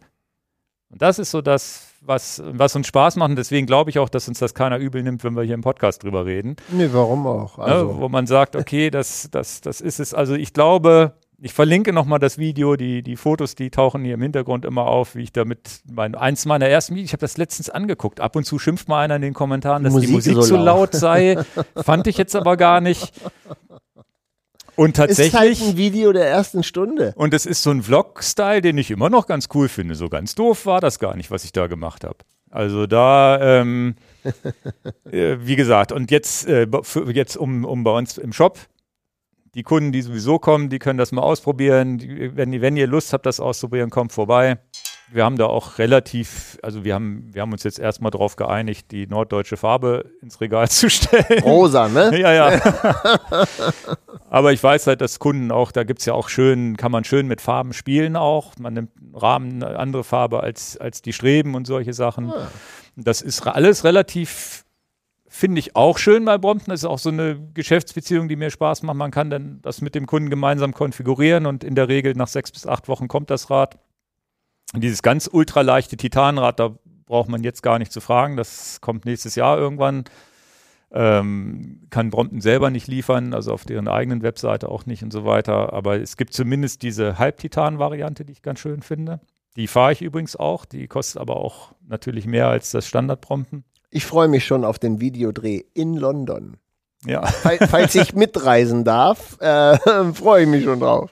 Ja, ja, ja und äh, jetzt habe ich hier noch äh, so ein kleines Stichwort drin. Brompton fährt ja jetzt auch ähm, Johanna Jahnke. Die hat ja ihr Brompton hier, im, als sie bei uns im Podcast war, im Bild stehen. Hm. Da habe ich einen schönen Podcast gerade von ihr gehört. Genau, und deswegen sage ich das jetzt, damit wir zwischendurch noch mal ein bisschen was anderes zu besprechen haben. Da gab es jetzt äh, die, ich glaube, der Podcast ist ja auch sehr populär geworden mit dem ersten Interview mit Fiona Kolbinger seinerzeit, Sie hat, 2019. und sie hat damals das äh, ähm, Transcontinental gewonnen, overall. Genau, Und, das, war, glaub ja eine Sensation, muss man ja schon Ja. wirklich sagen, als Frau da overall zu gewonnen. Und warum, äh, also danke Und ich für. meine, der Podcast seinerzeit, das war auch ein Durchbruch für Johanna, ihren Podcast, dass der noch Podcast populär war. Glaube ich zumindest, weiß ich gar nicht. Ich Wir glaub, zumindest mögen- einer ihrer Highlight-Podcasts, würde ich mal sagen. Wir mögen sie sehr gerne. Sie war ja auch schon mal bei uns im Podcast und ich erwähne das gerne, weil mir dieser Podcast, warum hat mir der aktuelle Podcast so gut gefallen mit Fiona Kolbinger? Weil wir hatten auch nur so im Nebensatz bei uns im Podcast, ist jetzt nicht so die Domäne für uns, diese Ultra-Bikepacking-Langstreckenrennen zu verfolgen. Ist nicht so unser, unsere Domäne, aber ist genau Johannas Domäne. Und dann hatten wir Fiona Kolbinger gar nicht auf dem Schirm und ich dachte, sie, und ich dachte, sie ist ausgeschieden, weil sie überfallen wurde und ihr wurden Geld und Pass und irgendwas geklaut. Und dann war das Rennen zu Ende. Und dem war aber gar nicht so, das war mir aber gar nicht bewusst. Und dann umso mehr habe ich mich gefreut, über den Podcast die ganze Geschichte zu hören. Und ich habe wirklich, ich habe das ja wirklich sehr genossen, genau diese Beschreibung zu machen. Das hört sich so dramatisch jetzt an, als sie da letztendlich in so einem Skatepark geschlafen hatte und dann wurden aber äh, letztendlich ihr, ihre Geldbörse und ihre Kreditkarten geklaut. Und dann muss man das ja, du musst ja überlegen, du bist in so, einem, so, in so einem Rennen und dann musste sie das sperren. Und dann, ich will den Podcast ja gar nicht jetzt hier erzählen, das ist ja gar nicht mein Job, ich will darauf aufmerksam machen, aber fand diese Reportage so super.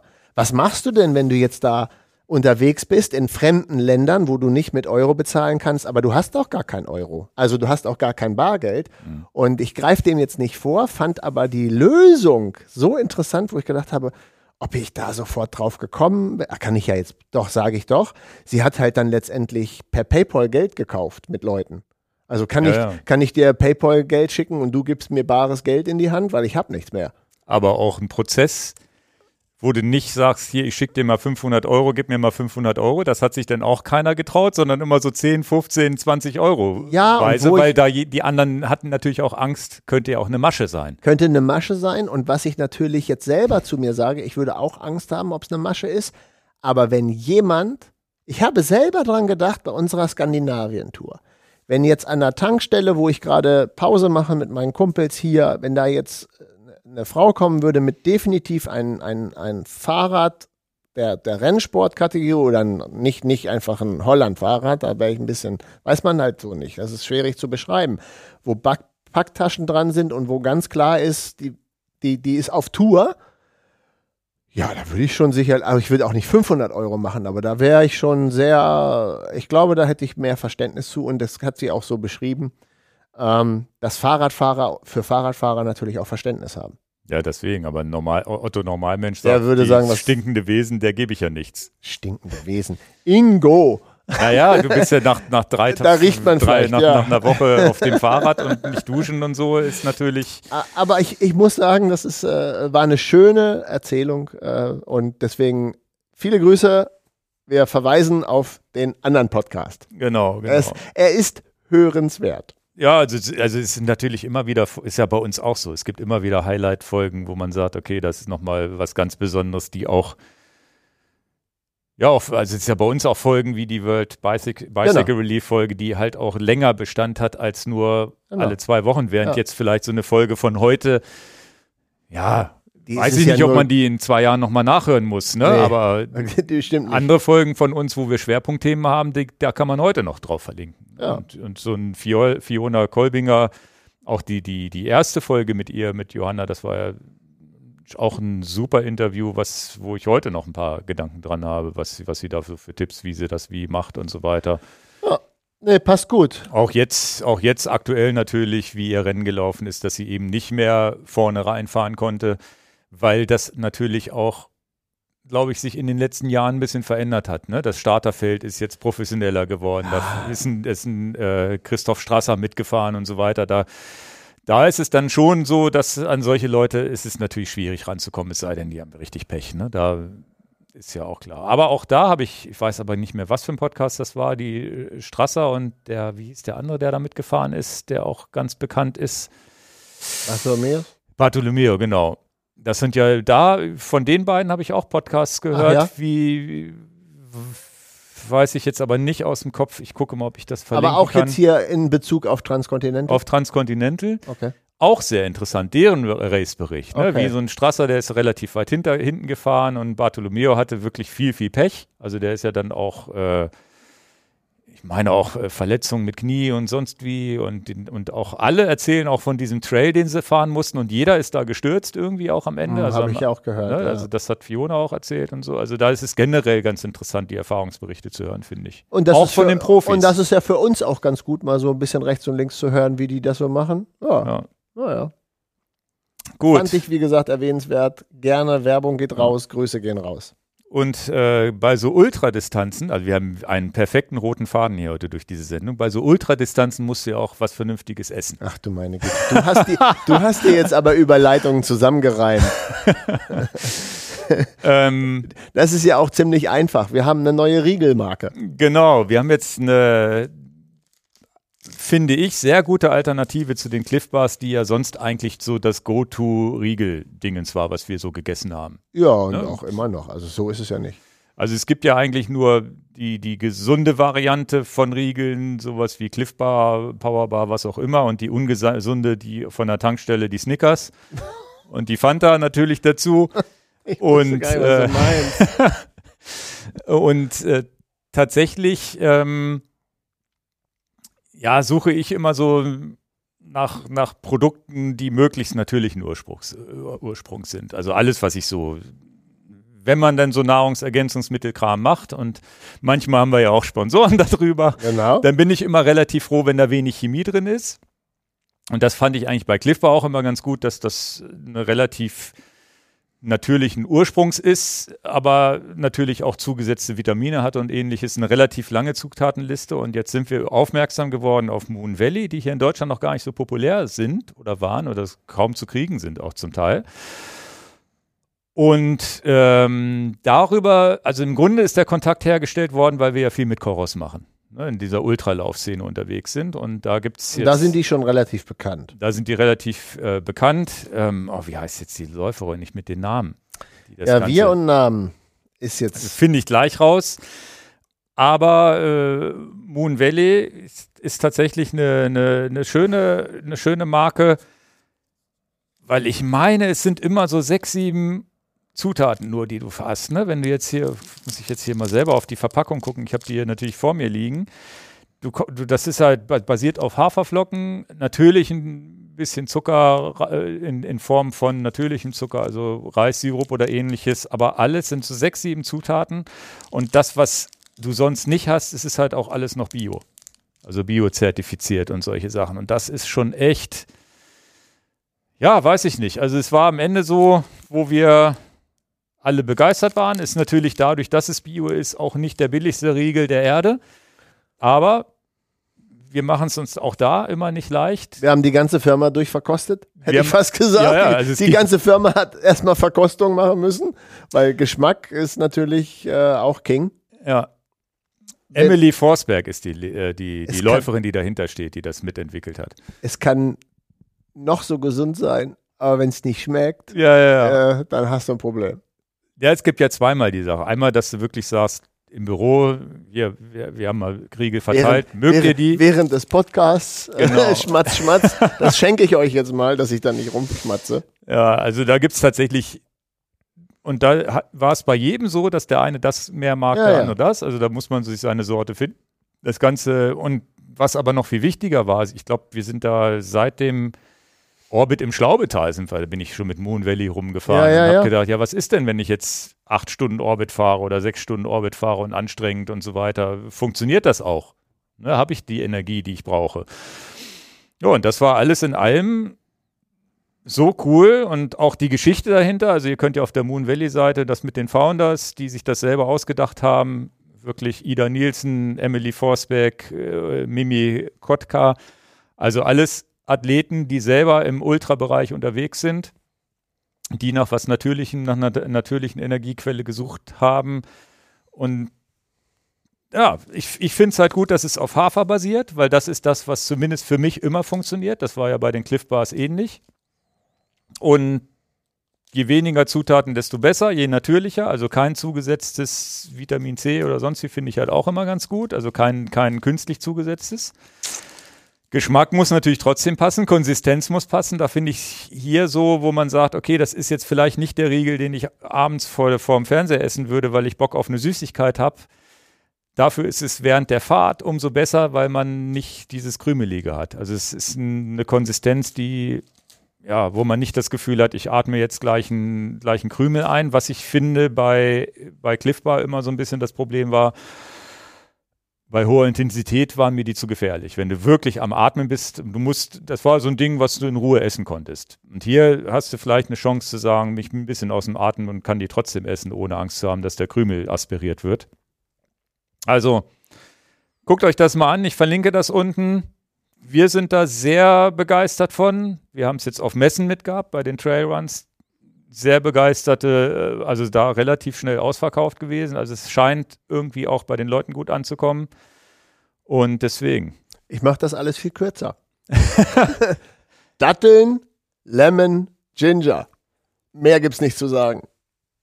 Ah, hast du jetzt gar nicht mit gerechnet. Nee. Du solltest deine Lieblingsrichtung sagen.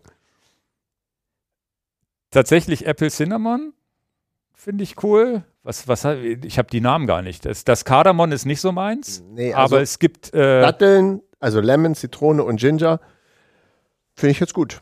ja. Und äh, Aber- der Schoko, den finde ich auch nicht so doof. Ist, ich glaube, der wird. Der Nicht wäre so lang machen, du solltest doch nur eine Richtung sagen. Cho Chocolate and Sea Salt heißt der.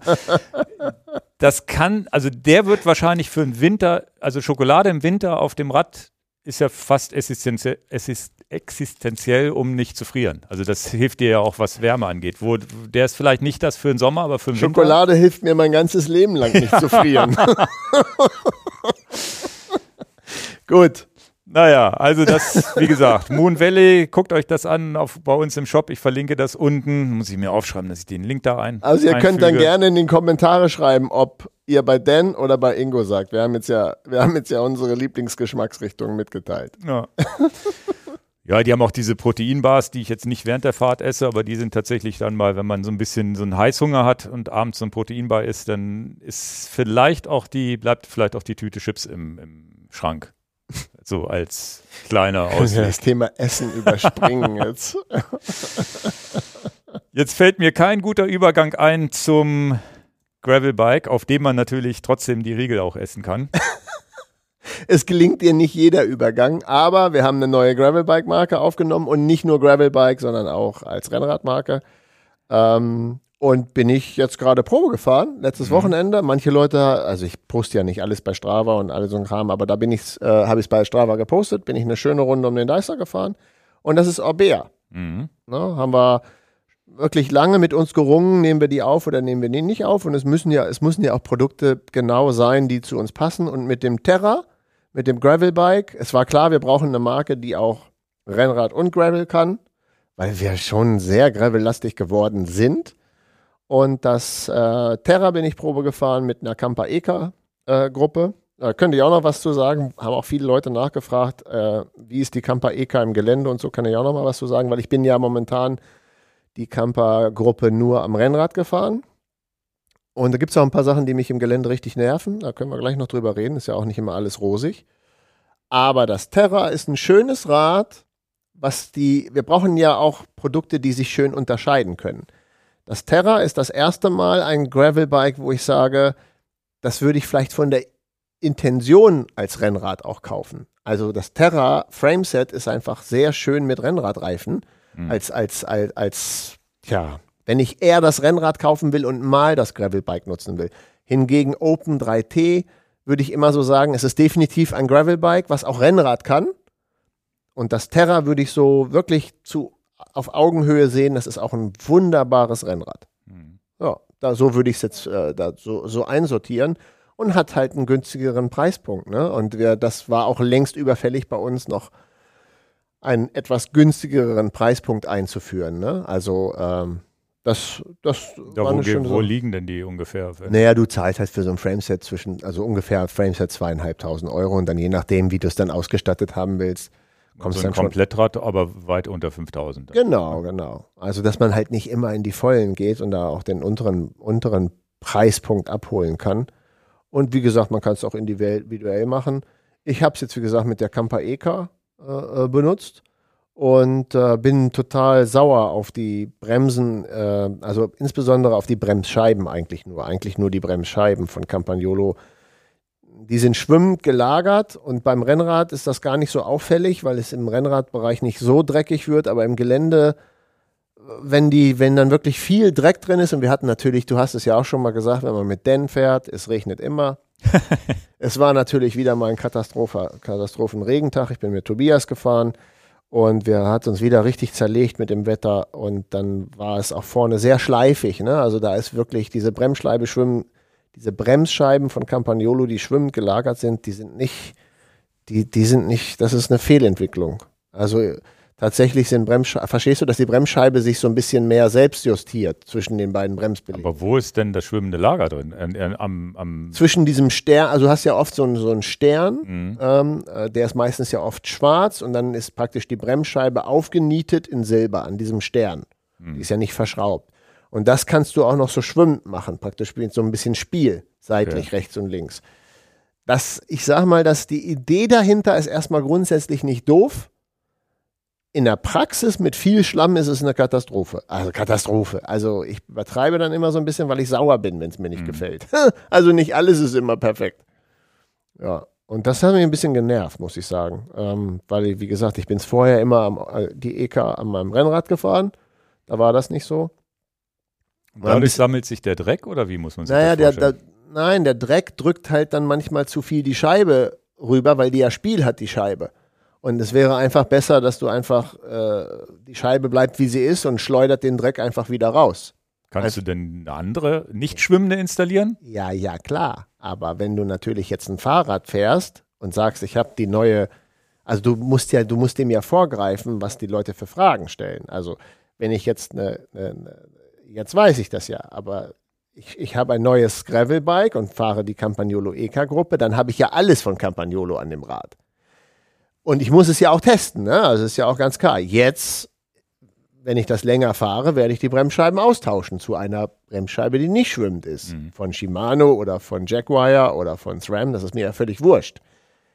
Hätte ich es aber jetzt, ja, und, und, und mache ich dann aber eine Fahrt und mache ein paar Fotos bei Strava, ja, fragen die immer, was ist denn da, du hast das gemischt. Also ich kann ja den Fragen aus dem Weg gehen, indem ich das äh, nicht mische. Machbar ist das natürlich. Das ist auch eine Frage, die wir sowieso grundsätzlich oft haben. Denn hier in La Palma bin ich Jaguar-Bremsscheiben gefahren. Haben die Leute gefragt, warum fährst du denn nicht die Originalbremsscheiben? Ja, weil ich einfach mal andere Bremsscheiben teste. Das ist aber auch eine häufig gestellte Frage, von daher haben wir jetzt da was Gutes hier noch. Kann ich denn auch andere Hersteller Bremsscheiben nutzen? Naja, klar. Du musst halt darauf achten, dass du eine 160er oder eine 140er oder eine 180er Bremsscheibe benutzt. Und die gleiche Größe musst du schon benutzen. Ja, also, und das werde ich wahrscheinlich jetzt machen, weil die, das liegt definitiv daran, diese Problematik, dass diese Bremsscheibe schwimmend gelagert ist. Aber Schalten und so alles einwandfrei. Genau, und du musst da tatsächlich äh, ein bisschen mehr Pflege machen bei der Campa 13-fach als zu dieser Axis Eagle. Mhm. Äh, musst schon ein bisschen mehr sauber machen danach. Also ich bin ja auch faul. Aber Ja, das äh, Es ist halt, erfordert kein, ist halt keine Mountainbike-Gruppe wie die, die Eagle Access ist ja auch wirklich, eine Mountainbike. die kannst ja auch dreckig fahren und passiert nichts Ja, also es ist schon besser, wenn du sauber Ja. machst. Aber definitiv bei der, definitiv gebe ich hier mal kurz ein kleines äh, Update äh, nach. Das war aber auch schon, als ich letztes Jahr ähm, beim Rennrad die äh, Rafa 500 gefahren bin, die Festive 500, bin ich ja auch komplett mit EK gefahren. Musst du wirklich sauber machen nach einer dreckigen Regenfahrt, musst du das sauber machen. Kannst du nicht dreckig stehen lassen und am nächsten Tag wieder fahren. Also da musst du schon ein bisschen mehr Okay. könnte vielleicht den einen oder anderen davon abhalten, sie dann als Gravel-Gruppe zu kaufen. Ich würde halt sagen, ja, dann mach sie eben sauber. Ja. Ja, kleines Feedback. Aber wir haben jetzt eine schöne neue Marke und äh, werdet ihr Ja, uns öfters mitfahren sehen. Müsst ihr jetzt äh, noch ein bisschen warten, bis dann die ersten Videos kommen, dass wir mal so ein bisschen erklären, wie das Rad so Genau. funktioniert. Ich werde das Rad im Studio-Dreh mal vorstellen, welche Funktionen das so hat. Ja. Ist vielleicht tatsächlich eine Alternative für jemanden oder auch eine Chance für jemanden zu sagen, ich steige mal günstig ein. Ja, günstig. Es ist trotzdem natürlich schon die gehobene Mittelklasse, sage ich mal. Ist ja nicht Ja, ein Fahrrad, wo man Das mit stimmt, das ist jetzt, 1500 nicht, ist jetzt nicht ein Einsteiger-Studentenrad, das ist auch klar. verständlicherweise, das, das kann man so vielleicht ganz gut rüberbringen. Aber es ist halt eine, und es ist eine coole Marke. Also wir haben jetzt auch ein bisschen so rumgehorcht. Viele Leute finden die Marke cool. Ja, sind wir gespannt. Also das Rennrad auch, ne? das Rennrad wird auch getestet. Orca heißt das Ja. Rennrad. Ja. Aber noch nicht getestet bis jetzt. Kommt Ja. noch. Kommt noch, genau, Kriegst du auch eins. Und Ja. dann wird berichtet. auf jeden Fall. Stay tuned heißt es ja. Gut, dann äh, war, ist ja so Herbst doch immer die Zeit, wo Apple anfängt, Neuigkeiten rauszubringen. Das heißt, jetzt machen wir hier so ein bisschen News-Sendung und ähm, du hast es, glaube ich, gar nicht so richtig verfolgt. Mich interessieren Apple-Uhren nicht. Das ist ja das Thema jetzt, was kommt. Ja, ja, ja, genau. Und äh, ich habe jetzt, Aber Uhren wird vielleicht heute noch das Thema. genau, darum geht's jetzt.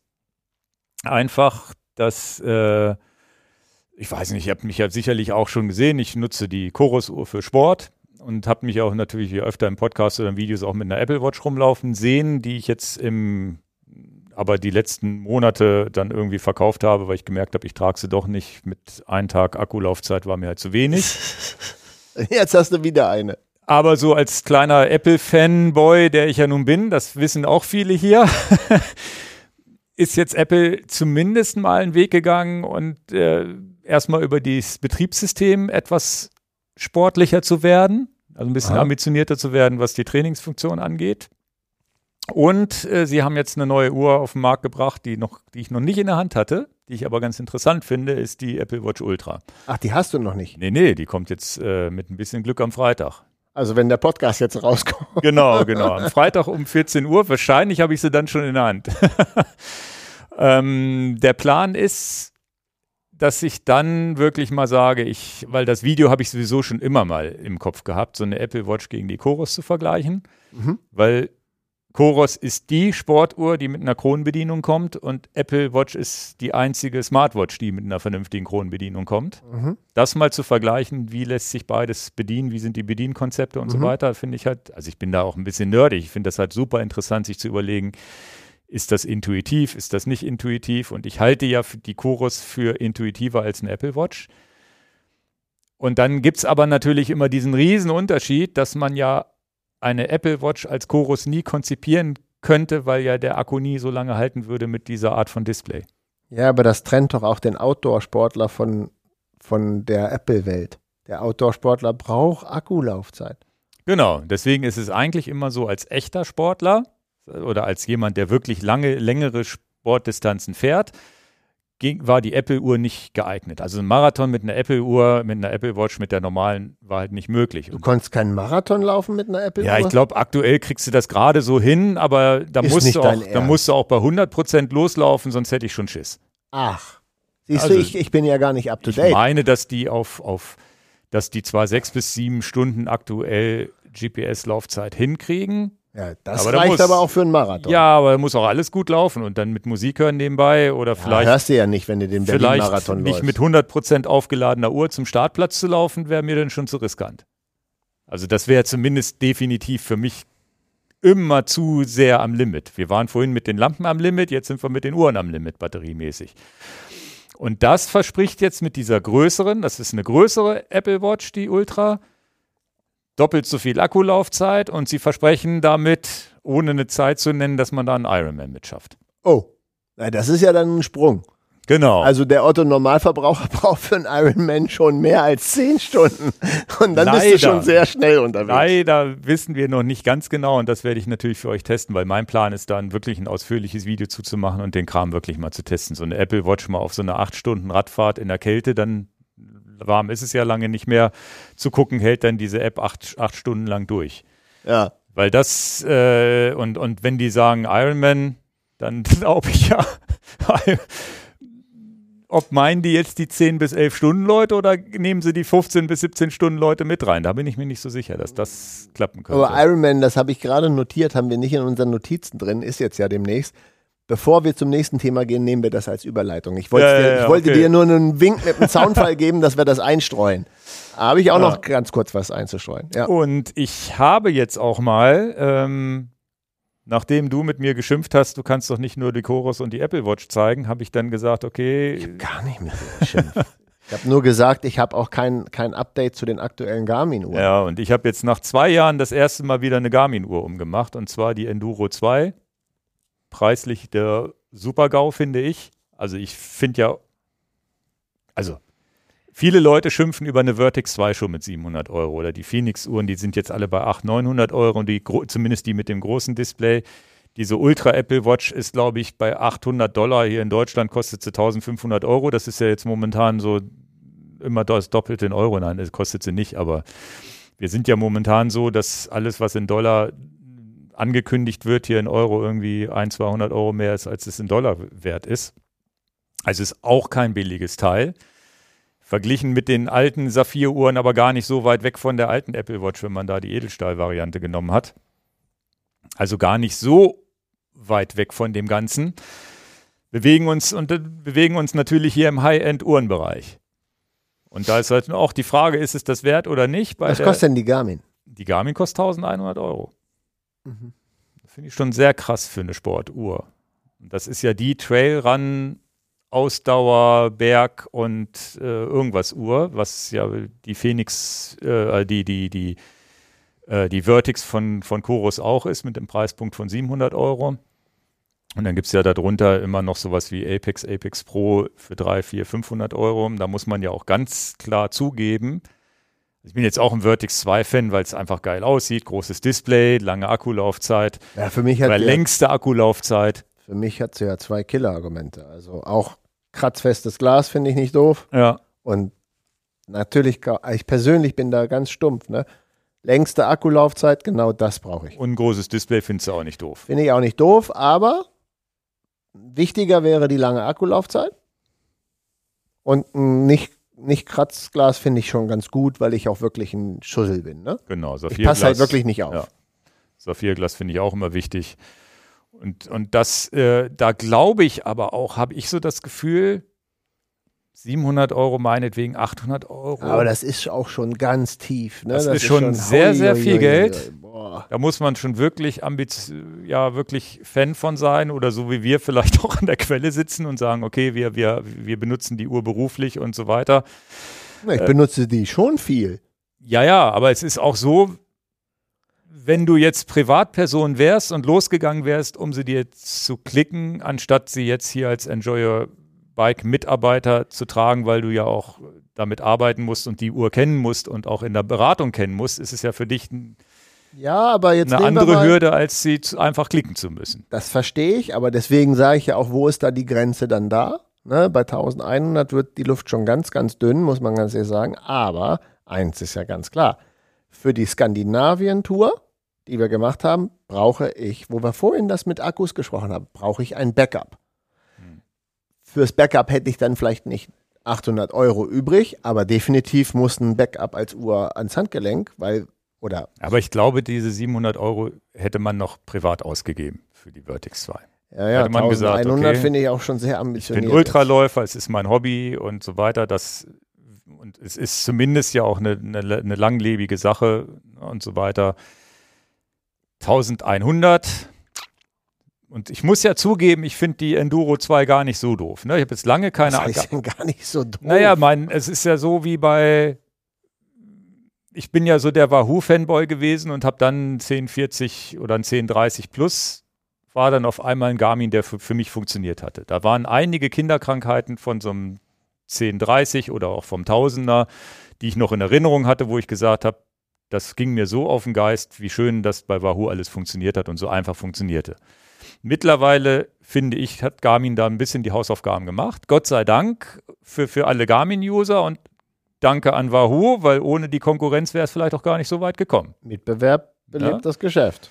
Und das ist so ein 1040 ist mittlerweile, finde ich, ganz gut bedient. Weil so, es gibt ja diese Sache mit Touchscreen, nervt beim Regen und so weiter. Das haben sie gut im Griff. Mit einem Tastendruck kann man das sperren und man gibt, gibt natürlich auch, und es ist auch ganz klar, dass so ein 530 ohne nur mit Tastenbedienung bei Garmin funktioniert, finde ich in meinen Augen auch nicht so richtig mhm. gut. Nervt mich einfach. Also mich persönlich nervt es. Kann, können andere Leute gut finden, ich, mich es. Und deswegen war immer ein Wahoo, war immer das Paradebeispiel, wie toll lässt sich ein Gerät nur mit Tasten bedienen. Kein Touchscreen und trotzdem toll und einfach bedienbar. Und das machen sie ja bis heute auch ganz gut. Und Garmin hat es aber geschafft, dass der Touchscreen nicht mehr nervt und die Bedienung mit Touchscreen auch so ist, dass es ein bisschen intuitiver geworden ist, trotz des, der, der Software dahinter, die ja schon einen Ursprung von vor 20 Jahren hat, würde ich mal sagen, fast oder 10 Jahren zumindest. Und die Bedienung bei der Uhr jetzt? Weil bei der Uhr vorhin so, die Krone gelobt hast bei Apple und bei, bei Chorus, die hat jetzt ja gar keine. Die vermisst man auch. Ist ja ganz klar. Ja, ja. Also das ist dieses dieses Gefühl, ich drücke die Krone und habe einen Zurückbutton, habe nur hab bei, einer, bei einer Vertix habe ich zwei Knöpfe plus ein paar Shortcuts, die ich benutzen kann. Hier habe ich eins, zwei, drei, vier, fünf Knöpfe, die ich mir merken muss.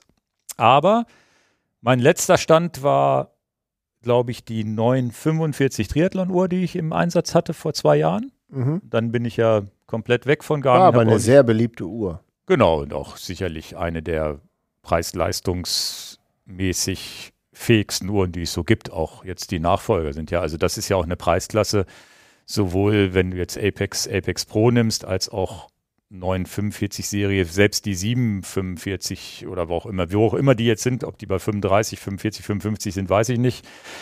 Das sind ja Uhren in dem Preissegment, die mittlerweile alles können. Mhm. Ja, und das, äh, es ist aber so bei der Enduro 2, dass die jetzt auch einen Touchscreen hier oben drauf hat, der nicht nervt. Und das war bei ah. den früheren Garmin-Uhren mit Touchscreen war es auch so, dass die genervt haben und eine Tastenbedienung besser war. Und seitdem, die, die hat jetzt hier auch zumindest an vielen Stellen, wo ich sage, okay, damit vermeide ich auch dieses Gesuche mit den Tasten, weil ich ja über Touchscreen da auch ganz gut hinkomme. Ja, ist ja interessant, wie der dann funktioniert bei strömendem Regen. Ja, du kannst ihn relativ schnell ausschalten mit so einem Short Shortcut, musst du wahrscheinlich auch. Also in der Dusche habe ich jetzt mal nicht ausgeschaltet und hatte auch so ein bisschen Bewegung auf dem Display. Einmal, aber einmal auch nicht. Also es mhm. ist scheinbar, ja. muss man mal sehen, wie es ist. Und du planst jetzt ein Vergleichsvideo. Genau, und das wird wahrscheinlich ein Drei-Stunden-Video, wo ich genau alles im Detail vergleichen kann. Nein, das versuche ich natürlich nicht zu machen. Also der, der, der Deal ist jetzt für mich persönlich einfach, das ist eigenes Interesse. Also ich habe da. Das ist das Beste, was unsere Zuhörer haben. Das eigenes Interesse zu gucken, könnte so eine Apple Watch jetzt endlich eine Sportuhr werden, was sie in meinen Augen vorher nicht war. nicht. ähm, wie verhält es sich? Kriegt man eine Garmin mittlerweile ganz gut bedient? Und natürlich, und was natürlich auch schön ist, bei Garmin hast du immer hier und da eine Funktion mehr, die du bei Chorus nicht hast aber du musst auch sehen, dass du da hinkommst und es ist manchmal kompliziert, das einzurichten. Und ja, so und weiter. sie hat, glaube ich, Musikanbindung, ne? Kannst du da genau, Spotify, hier kannst du Spotify und, und so einen Kram machen. Ne? Vertix 2 kriegt wohl einen Musikdienst, aber über ein Firmware-Update, aber da weiß ich noch nicht genau welchen und mhm. wann. Mhm. Okay. Und da wird ein, wird ein spannendes Thema. Ich finde da, dass äh, Apple Watch ist so das erste Mal, dass sie auch werbe- und marketingmäßig versuchen zu sagen, hier, wir sind jetzt eine Sportuhr die Apple Watch hat mich noch nie gekickt. Never. Ich weiß nicht warum, ah, doch ein bisschen weiß ich natürlich warum. Ich bin natürlich eher so der Metalluhr-Typ, ne? Also ja. so der richtige Oldschool-Typ. Wobei das ja, das kriegen sie ja ganz gut hin. Zu, ja gut, Nein. jetzt, also das kriegen sie ja zumindest ganz gut hin, die Haptik oder das Design, die Designsprache, dass viele Leute von, von, von Automatikuhren oder teuren Rolex weg zu einer, auch mit einer Apple Watch rumlaufen. Ja, ist jetzt ja egal, welche Uhrenmarke du hast. Du kannst jetzt als eine gesagt, es gibt ja auch ganz viele. Du kannst ja auch eine IWC oder eine, oder eine Omega oder was auch immer, welche Marke du da hast. Aber eine mechanische Uhr finde ich schon viel stilechter. Aber es ist Geschmackssache. Also ja. eine Apple Watch kickt mich nicht. Ja. Aber ja. muss ja auch nicht. Als Sportuhr jedenfalls muss sie, da kannst du ja nicht aufziehen. Das wäre noch mal ein Ding, eine, eine, eine Uhr mit einem LCD-Display zu haben, die du halt aufziehen mit kannst. Mit Automatik oder mit einer Automatik drin. Ne? Ja, die, die, diese Enduro hat ja auch dieses Solarpanel drin. Aber da kommt nichts rein, oder? Ja, konnte ich jetzt auch noch nicht so richtig testen, ob da überhaupt was passiert. Das geht ja wahrscheinlich auch nur im Sommer. Ja, naja. Also es ist, ist spannend, aber ich glaube, dass, dass Ach so, der wolltest Preispunkt, du mal einen Preis sagen, was die Apple-Uhr jetzt kostet? Ja, wenn ich jetzt, ich glaube 900 oder so. Boah, es ist ja alles in der absoluten Wahnsinn. Weiß ich nicht. Also 799 war, glaube ich, der US-Dollar-Preis. Oder war es der Euro-Preis? Ich weiß es gar nicht genau. Wahnsinn, Wahnsinn, Wahnsinn. Sie haben halt Wahnsinn. jetzt ein größeres Gehäuse, mehr Akku. Sie haben optisch, bin ich sehr unsicher, ob die noch geil aussieht. Also es sieht ich habe die Hoffnung, dass Apple das nicht verkackt hat, aber wenn man so auf Fotos sieht, könnte es auch sein, so mit die, die Krone ist so ein bisschen eingefasst an der Seite. Ich glaube, Apple, ich glaube, Steve Jobs hätte das so nicht durchgewunken. es kann aber sein, wenn man sie dann real life am Arm hat, dass es dann doch cooler aussieht. Was ich wirklich immer schade fand, dass die Apple Watch so klein war, wo ich immer gesagt habe, warum machen die nicht hier so einen Klopper wie die Vertix 2? Und das haben sie jetzt scheinbar gemacht. Also sie sind in diesem 49 Millimeter Bereich jetzt drin, also sind relativ groß geworden, was ich optisch immer cooler finde als eine kleine filigrane Uhr, aber das ist auch eine Typfrage. Sie sind jetzt bis minus irgendwas Grad und Plusgrad. Sie sind, sie, sie, sie, sie haben das Display eingefasst, dass es nicht zerspringen kann und so weiter. Also es soll alles Ultralauf und sonst wie fähig sein. Und ich gucke sie mir dann spannend. an deinem Handgelenk an und wenn das Video kommt, dann werde ich es wissen. Auf jeden Fall ein spannendes Thema. Ich weiß ja noch, dass ich früher Videos auch schon zur Apple Watch gemacht habe, die sehr beliebt waren. Also dann wird es das auch mal wieder geben. Und ja, ich glaube aber, dass kein Weg dran vorbeiführt, dass eine echte Sportuhr weiterhin mit diesen transreflektiven Displays arbeiten muss. G-Shock-Style haben sie ja alle, ne? Also es ist ja, glaube ich, ich glaube, diese ganzen Outdoor-Uhren sind ja alles noch G-Shock von früher, ne?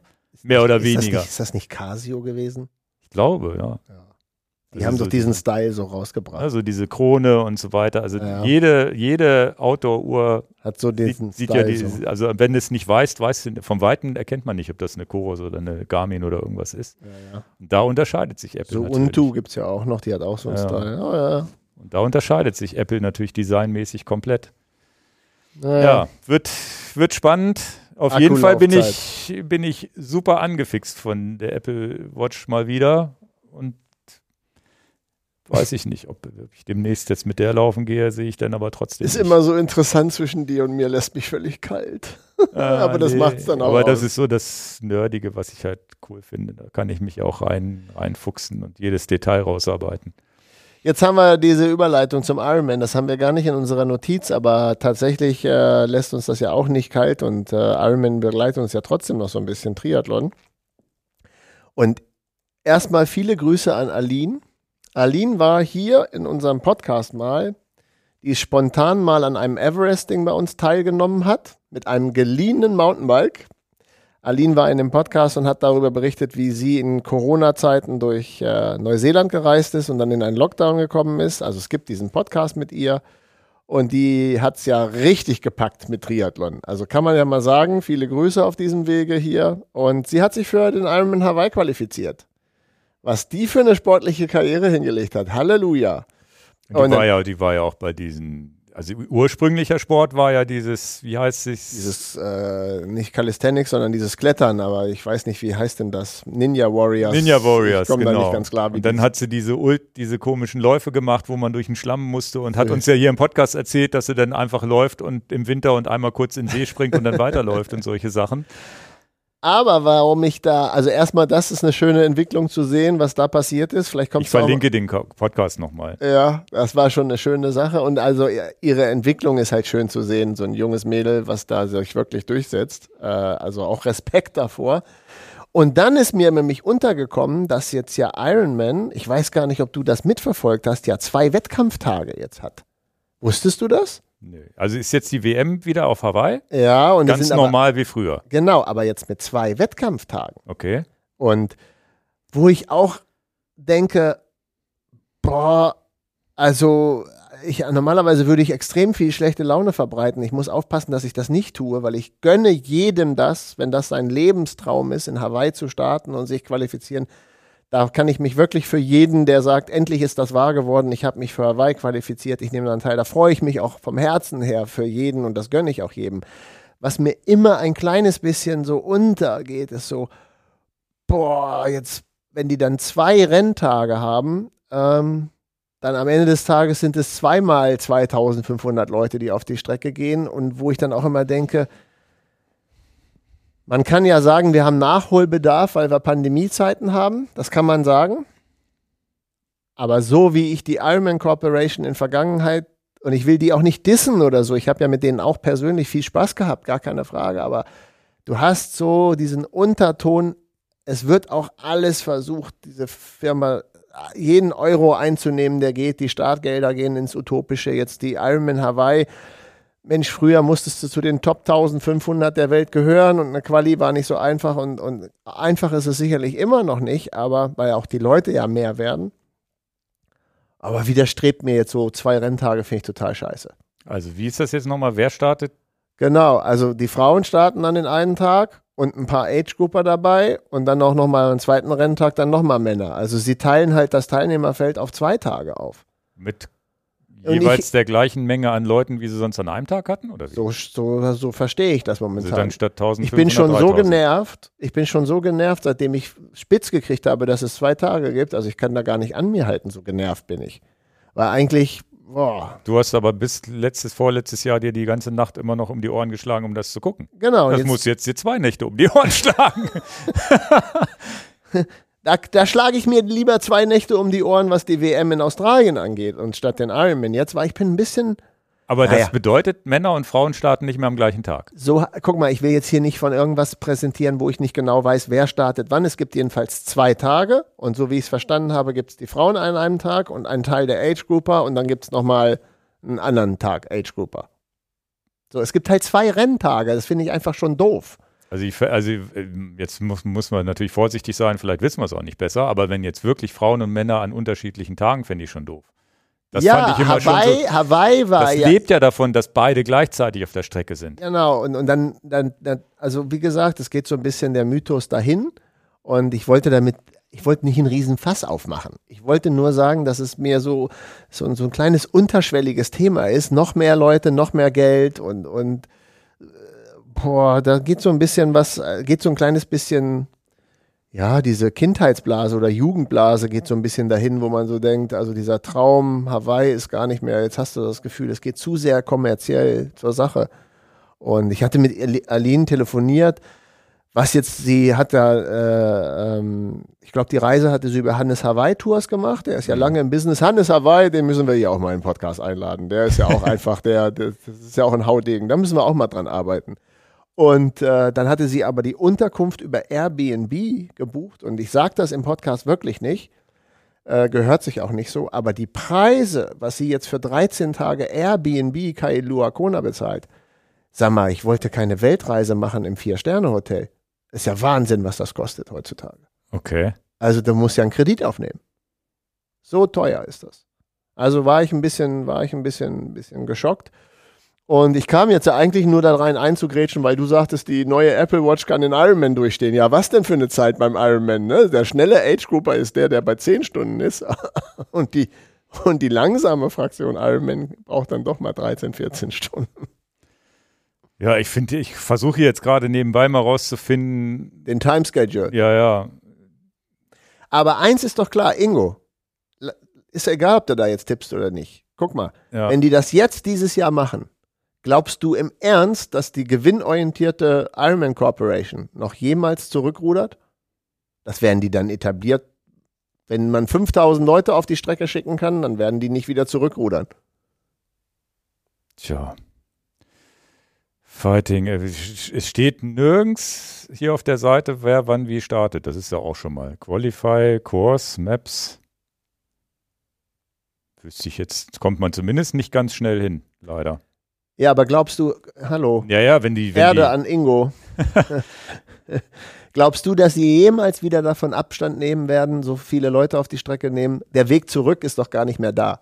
Wenn man 5000 Leute auf die Strecke jagen kann und das Geld kassieren kann, dann werden sie das für immer und ewig so machen. Ja, ja, das würde ich jetzt auch, würde ich jetzt auch denken.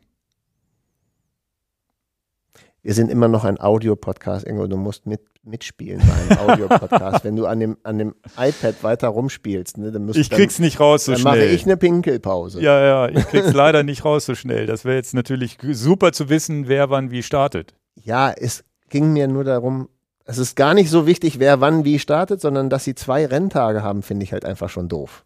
Ja, also ja. einfach, äh, egal wer wie wann startet. Das wollte ich jetzt nur ich wollte dem nur einflechten, weil du witzigerweise diesen, diesen Übergang gemacht hast. Oh, Apple sagt, die kann auch ein Ironman durchstehen. Ja, ja, ja. Ja, ja müssen wir jetzt mal hier dem, dem Frodeno mal so eine Uhr ummachen. Er ist ja nicht am Start. Warum nicht? Er ist ja verletzt. Ach so.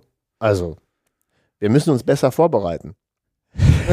du hast das Thema ja einfach so da mit deinem Kugelschreiber eben noch reingeschrieben. Ja, ist doch spontan, wirst du doch wohl mit umgehen können. Ja, ja. 6., 7. Oktober, wir sprechen dann nach den Herbstferien darüber. Wollte ich gerade sagen. Wir sprechen nicht einen Tag danach, weil ich, äh, wir verabschieden uns tatsächlich in unsere Herbstferien. Ja. ja. Das ist auch irgendwie krass, dass schon wieder Herbstferien sind. Hatten wir nicht gerade Sommerferien? Das ist ja, doch, das, das ist, ja. Dass es überhaupt so kalt draußen jetzt ist, ist schon krass.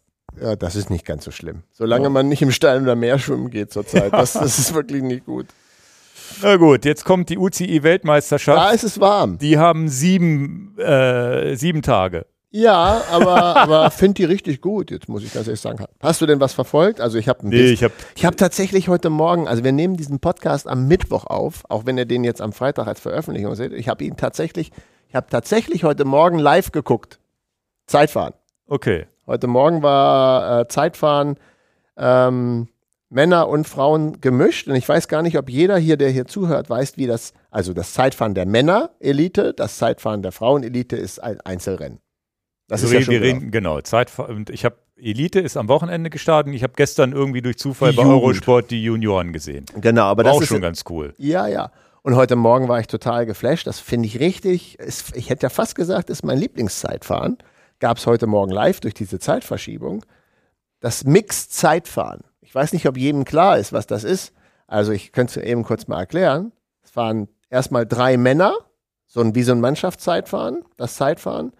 Und wenn die zwei Besten der drei, äh, ist ja oft beim Mannschaftszeitfahren, wenn zum Beispiel sieben starten, fünf müssen ins Ziel, wenn fünf starten, drei müssen ins Ziel, etc. pp. Also nachdem zwei der drei Männer im, im Ziel sind, starten dann drei Frauen.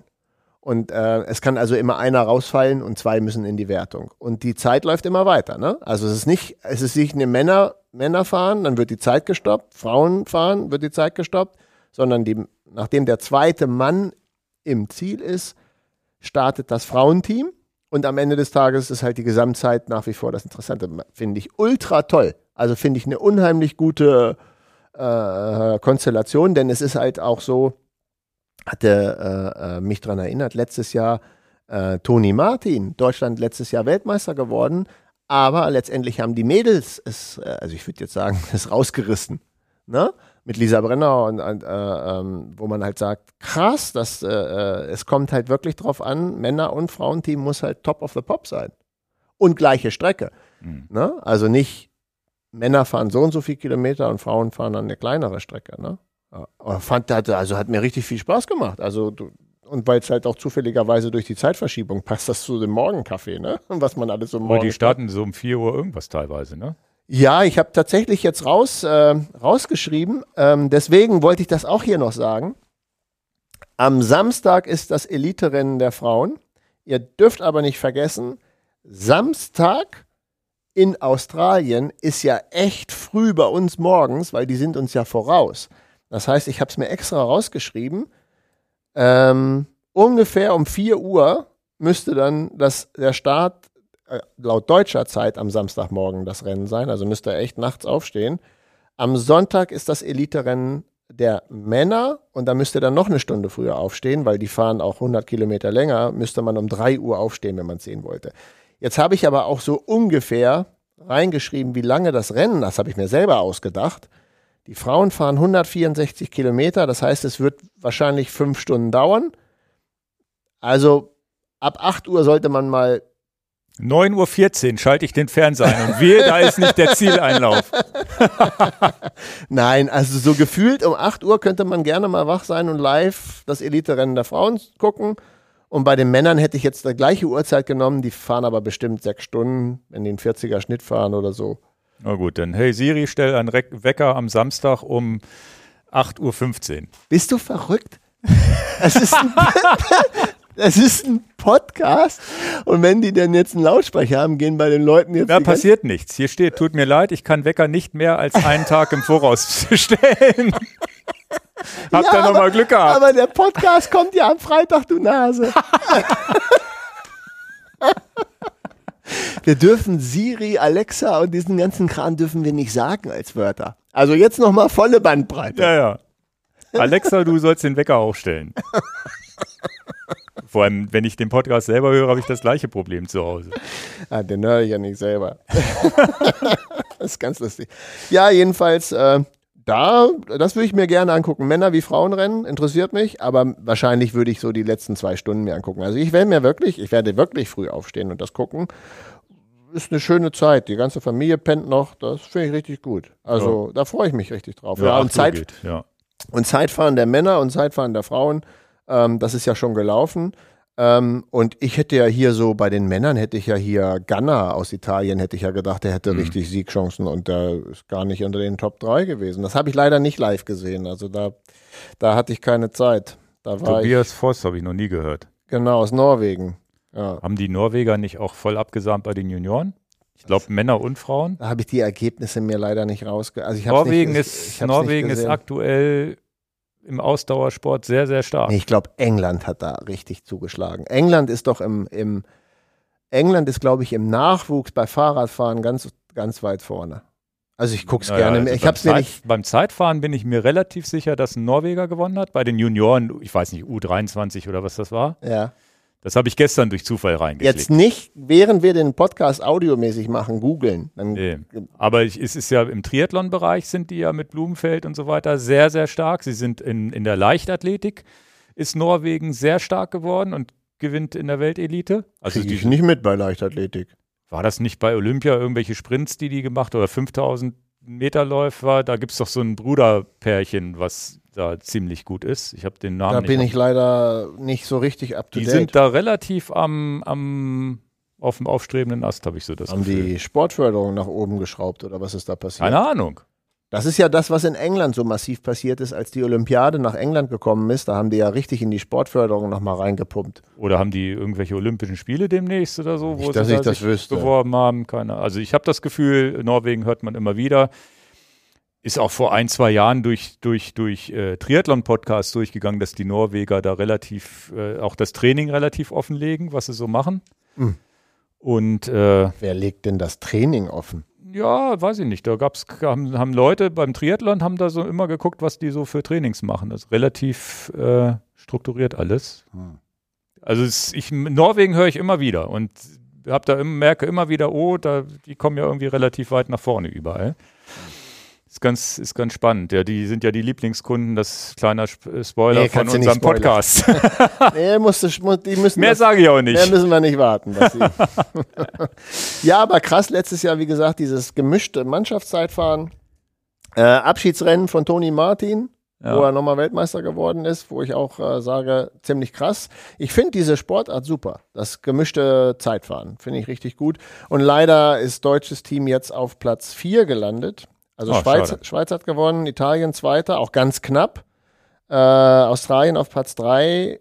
Und bei den Niederlanden habe ich leider, müsste ich mir nochmal angucken, weil ich es nur mit so einem schicken Auge, äh, ist bei den Damen am, an der Startrampe schon ein Unfall passiert. Da. Okay. Aber die sind dann Fünfte geworden immer noch. Aber hat, Ja, die werden wahrscheinlich mit Favoriten. Die ist ja beim Zeitfahren der Frauen, Ellen van Dijk hat ja genau, genau, genau. Ja, Grace also Brown, Marlin Russa, Schweiz. Freue ich mich jedenfalls drauf, freue ich mich irgendwie mehr drauf als auf den Ironman aktuell. Evenepoel Dritter, das war doch der Vuelta-Sieger. Mhm. Spannend. Ja, gut, dass ich, also das Problem ist ja, dass ich in der heutigen Welt das gar nicht so mitkriege, wenn sowas passiert. Also ich habe gar nicht mitbekommen, dass UCI-Weltmeisterschaft war. Naja, weil wir halt überflutet sind von Events. Guck mal, jetzt haben wir Weltmeisterschaft UCI, es kommt jetzt Hawaii und wir haben auch unseren eigenen Krempel, den wir so machen. Man kriegt schon relativ viel und dann ist demnächst auch nochmal in Katar Aber es irgendwie gibt, so ein Fußballkram. nicht, es gibt auch nicht irgendwie so ein Newsletter, wo man anklickt und sagt, informier mich mal, wenn Hawaii ist, UCI, Tour de France kriegt man ja sowieso noch irgendwie mit und dann brauche ich ja noch US Open, Wimbledon als Tennisspieler, wo ich vielleicht Bock habe zuzugucken. Na, US Open nicht unbedingt, aber Wimbledon und Frankreich finde ich ja noch ganz cool zuzugucken. Wenn du nicht zufällig Euro, also ich habe jetzt zufällig den Eurosport-Player angemacht und habe zufällig gesehen, oh, jetzt, und ich weiß aus den letzten Jahren, dass es immer dieses Vorgeplänkel gab mit den ganzen Jugend, die in der Woche lief und am Wochenende waren die Hauptrennen. Mhm. Das habe ich gestern dann festgestellt und habe gesagt, da muss ich ja aufpassen, dass am Wochenende das ist. Genauso Paris. Deswegen haben wir ja unseren Podcast. Der Podcast kommt jetzt am Freitag raus und wir sensibilisieren ja schon die Leute, ey, wenn du das live sehen willst, du hast diese Zeitverschiebung da drin, dann musst du halt früh aufstehen. Nein, deswegen- wir bauen jetzt, wir, Wir- wir, müssen eine, eine Webseite bauen, wo jeder anklicken kann, das interessiert mich. Paris-Roubaix interessiert mich, Mailand-Sanremo nicht. Und, ne, oder wie auch immer, jeder klickt das an, was er braucht und kriegt dann einen. Kalendereintrag. Ja, siehst du. Das heißt, eigentlich müsste man am Anfang des Jahres sich mal hinsetzen, wann ist denn so alles, was mich interessiert. Das, die, die App heißt dann die Personal Interest App. Ja, genau. Ist ja tatsächlich, andererseits stirbt man auch nicht, wenn man es nicht sieht, weil man hat ja weniger Zeit vorm Fernseher verbracht, ist ja vielleicht auch ganz gut, aber es ist tatsächlich, ich habe das, manchmal ärgert mich das wirklich, wo ich sage, ach, hätte ich gerne mitbekommen. Ja. Zum Beispiel, äh, ein, das beste Beispiel waren diese europäischen Spiele, die jetzt in München waren. Ja. Hätte ich das vorher gewusst, wäre ich definitiv, hätte ich, das waren ja bei uns noch Ferien, hätte ich gesagt, hier Familie, wir buchen uns da ein Hotel und drei Tage gehen wir von einem Wettkampf zum nächsten. Hätte Aber- ich richtig Bock drauf gehabt. Aber jetzt, Ich habe es nur nicht gewusst, dass sowas überhaupt gibt. ja, aber mein, Dadurch okay, unser Podcast, der, der geht komplett aus dem Ruder, aber es ist ja auch immer Personal Interest, ist eben Personal Interest. Und nehmen wir mal das als Beispiel mit der Apple-Uhr und nehmen wir jetzt mal die Euro European Championships. Also, was kriegst du mit, was mich überhaupt nicht interessiert, weil es nicht mein Personal Interest ist? Es gibt eine neue Apple Watch interessiert mich nicht die Bohne, brauche ich keine Benachrichtigung und bitte kein Pop-up in meinem Browser. Irgendwie. Ja, ja. So, gutes Beispiel. Aber da ich jetzt ja mit meinem Sohn jetzt neuerdings im Verein Tischtennis spiele, eins ist mal ganz klar, Personal Interest, ja, natürlich kriege ich das Tischtennis-Halbfinale und Finale auf, auf, aufgebrummt, weil Papa, das müssen wir gucken. Also Personal Interest. Und du würdest natürlich jetzt auch, wahrscheinlich weil du Tennisspieler bist, viel mehr interessiert sein, wer hat denn die US Open im Tennis Naja, wir gewonnen. sind am letzten Wochenende zum Davis Cup gefahren. Personal- Hamburg. Weil, Personal weil wir es Interest. in letzter Sekunde noch mitbekommen haben, dass Personal- das, ist. Genau. Und jetzt mache ich kein Ironman-Triathlon mehr. Von daher kriege ich nicht ganz auf die Kette, was die jetzt da alles veranstalten, weil es nicht mehr in meinem Personal Interest ist. Aber Leute, die sich jetzt für Ironman Hawaii qualifizieren, die wissen ganz genau, die können uns im Podcast erzählen, wer da jetzt an welchem Tag startet und so. Aber so ist es doch immer. Ja, aber es ist zwar. Es war schon immer so und es wird immer so bleiben.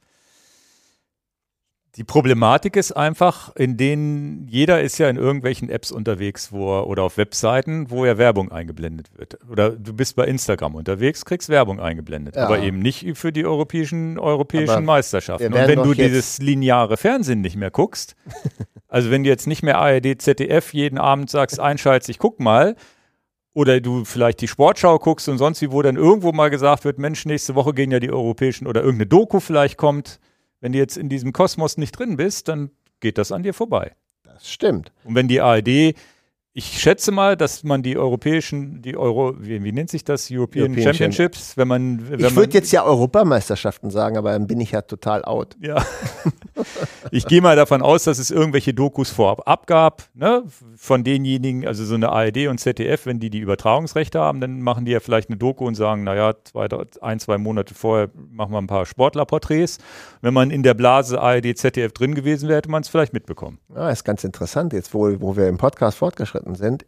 Überleg mal, wir, wir machen Annonce, dass die Leute nicht verpassen sollen, wann unser gemeinsames Group Ride, diese Gruppenfahrt, diese schöne Ausfahrt auf Zwift ist und sagen den Leuten schon, auf welchen Kanälen wir das rausblasen. Und tatsächlich hast du natürlich, und das, ich, nee, du hast nicht recht, aber ich, ich sage, du hast recht, du hast auch recht. Es ist sehr kompliziert für mich, dir recht zu geben, wenn alle zuhören. Äh, ja, wie kriegst du denn mit, dass Paris-Roubaix stattfindet? Ja, ja. Ne? Das willst du im Fernsehen nicht verpassen? Ja. Instagram, was bist du für ein User? Wo, wo, wo, ist, wo kommt es bei dir an, dass jetzt am nächsten Wochenende Paris-Roubaix ist? Jetzt ja nicht am nächsten Wochenende, aber damit du das auf gar keinen Fall im Fernsehen verpasst. Weil das ist das Ding, was du auf gar keinen Fall im Fernsehen pa- verpassen willst. Wie letztes Podcast, wie, wie äh, Kai Hundertmark gesagt hat, Leute gucken überhaupt keinen Radsport. Sind überhaupt keine Radsportfans, das ganze Jahr über nicht. Interessiert auch keine UCI-Weltmeisterschaft und so. Aber die Tour de France wollen sie sehen. ja. Die Die- kriegst du auch mit. Ja, ich hätte ja vorhin, ich wollte da einrätschen, drei Sachen kriegst du immer mit, auch wenn du da überhaupt kein Special Interest hast. Das ist Tour de France, das ist Olympia und das ist diese blöde Fußball-WM. Ja, ja. Die kriegst du auch, weil du dann natürlich medial so zugedrückt wirst, äh, die kriegst du auch mit. Ja, eine große Problematik, die ich noch sehe, als ich noch Kind war Ach, und ein großes Sportereignis war, und das war egal, ob es Tour de France war oder Weltmeisterschaft oder Paris-Roubaix, da wurde das auf einer Handvoll Pro Programme frei übertragen. Im schlimmsten Fall musstest du mal zu Sat 1 RTL rüberschiffen, weil die irgendwelche Bundesliga-Rechte gekauft haben, als ich noch mal Bundesliga geguckt habe. Ne? Aber irgendwie war es so, du wusstest, auf dem ersten Sportschau kannst du dir deine Bundesliga angucken. Und dann, wenn, wenn Olympia war, dann gab es das auch auf dem ersten und auf dem zweiten. Jetzt heutzutage ist es ja so, bin ich froh, dass ich kein Fußballfan bin. Ich wüsste gar nicht, wo ich es alles gucken soll. Jetzt waren wir am Samstag, Sonntag beim Davis Cup. Und äh, im Nachhinein, wir haben aber vorher auch gar keine Zeit gehabt, Fernsehen zu gucken, aber das war so ein, auch so ein Vier-, Fünf-Tagesturnier, wo alle möglichen Nationen. Jetzt musste ich Google anschmeißen, um irgendwo rauszufinden, wo gab es denn oder gibt es denn jetzt diesen Davis Cup im Fernsehen? Gibt es den überhaupt? Gibt's ob den, also muss ich den Übertragung? bezahlen? Ah ja.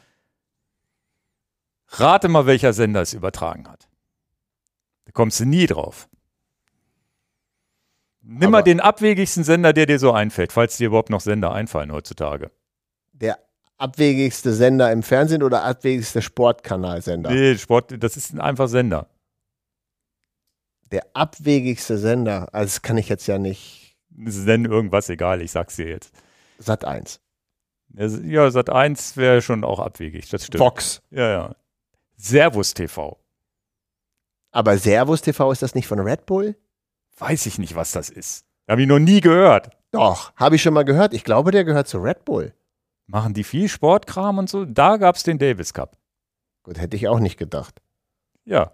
Wir sind echt nicht gut gebildet. Servus Jetzt, TV ist ist, es, bestimmt aber, jetzt Red ist Bull. es aber so, dass die ganzen anderen Sender, die nichts mit diesem Sender zu tun haben, kommerziell, natürlich nicht über den Davis Cup großartig weil es die berichten Konkurrenz hat. oder zumindest keine Werbung dafür machen. Hm.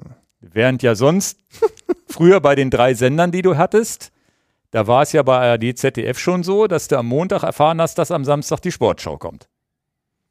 Ne? Oder das am, ne, das, das ist ja diese Eigenwerbung, die die machen. Das heißt, dadurch, dass du heute und dann, dann ist es ja so, Fußball lässt mich ja nicht komplett kalt. Ne? Wenn dann wirklich mal ein großes Ereignis ist wie Champions League-Finale oder sowas. Ja, aber da hört es dann auch schon Champions League und Deutsche Oder meinetwegen oder so Fußball-Weltmeisterschaft, wenn sie nicht. Aber so ein Halbfinale vielleicht auch mit deutscher Beteiligung, wo man sagen würde, da würde man vielleicht mal reinklicken. Ich habe keine Ahnung mehr, wo es das gibt. Ob du bei Sky, der Zone oder bei RTL oder Genau. Amazon Prime und jeder überträgt ein anderes Spiel. Also, es gab mal eine, eine, eine, eine- eine Phase, wo Bayern und Borussia Dortmund, da war, glaube ich, das Spiel auch Bayern und Dortmund gegeneinander, glaube ich, Champions League. Da habe ich mich dann auch mal breitschlagen lassen, dass ich das gucke.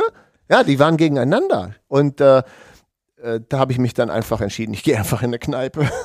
ich guck's an. Die werden schon wissen, wo es läuft. Aber das ist ja wirklich so und das sind ja die Sportarten, die Hauptsportarten, wo Menschen interessiert sind und sich auf die Suche machen und zu gucken, wo es das Naja, gibt. Geschweige denn Paris-Roubaix, das ist ja schon Jetzt eine Nische. wissen, jetzt wissen wir, dass Radsport könntest du Glück haben bei Eurosport und das ist jetzt bei der UCI-WM ist es auch so, bei Natur de France auch. Heute Morgen habe ich bei ZDF oder ARD, ich glaube, Z, nee, ZDF. Heute Morgen hat ZDF äh, live übertragen.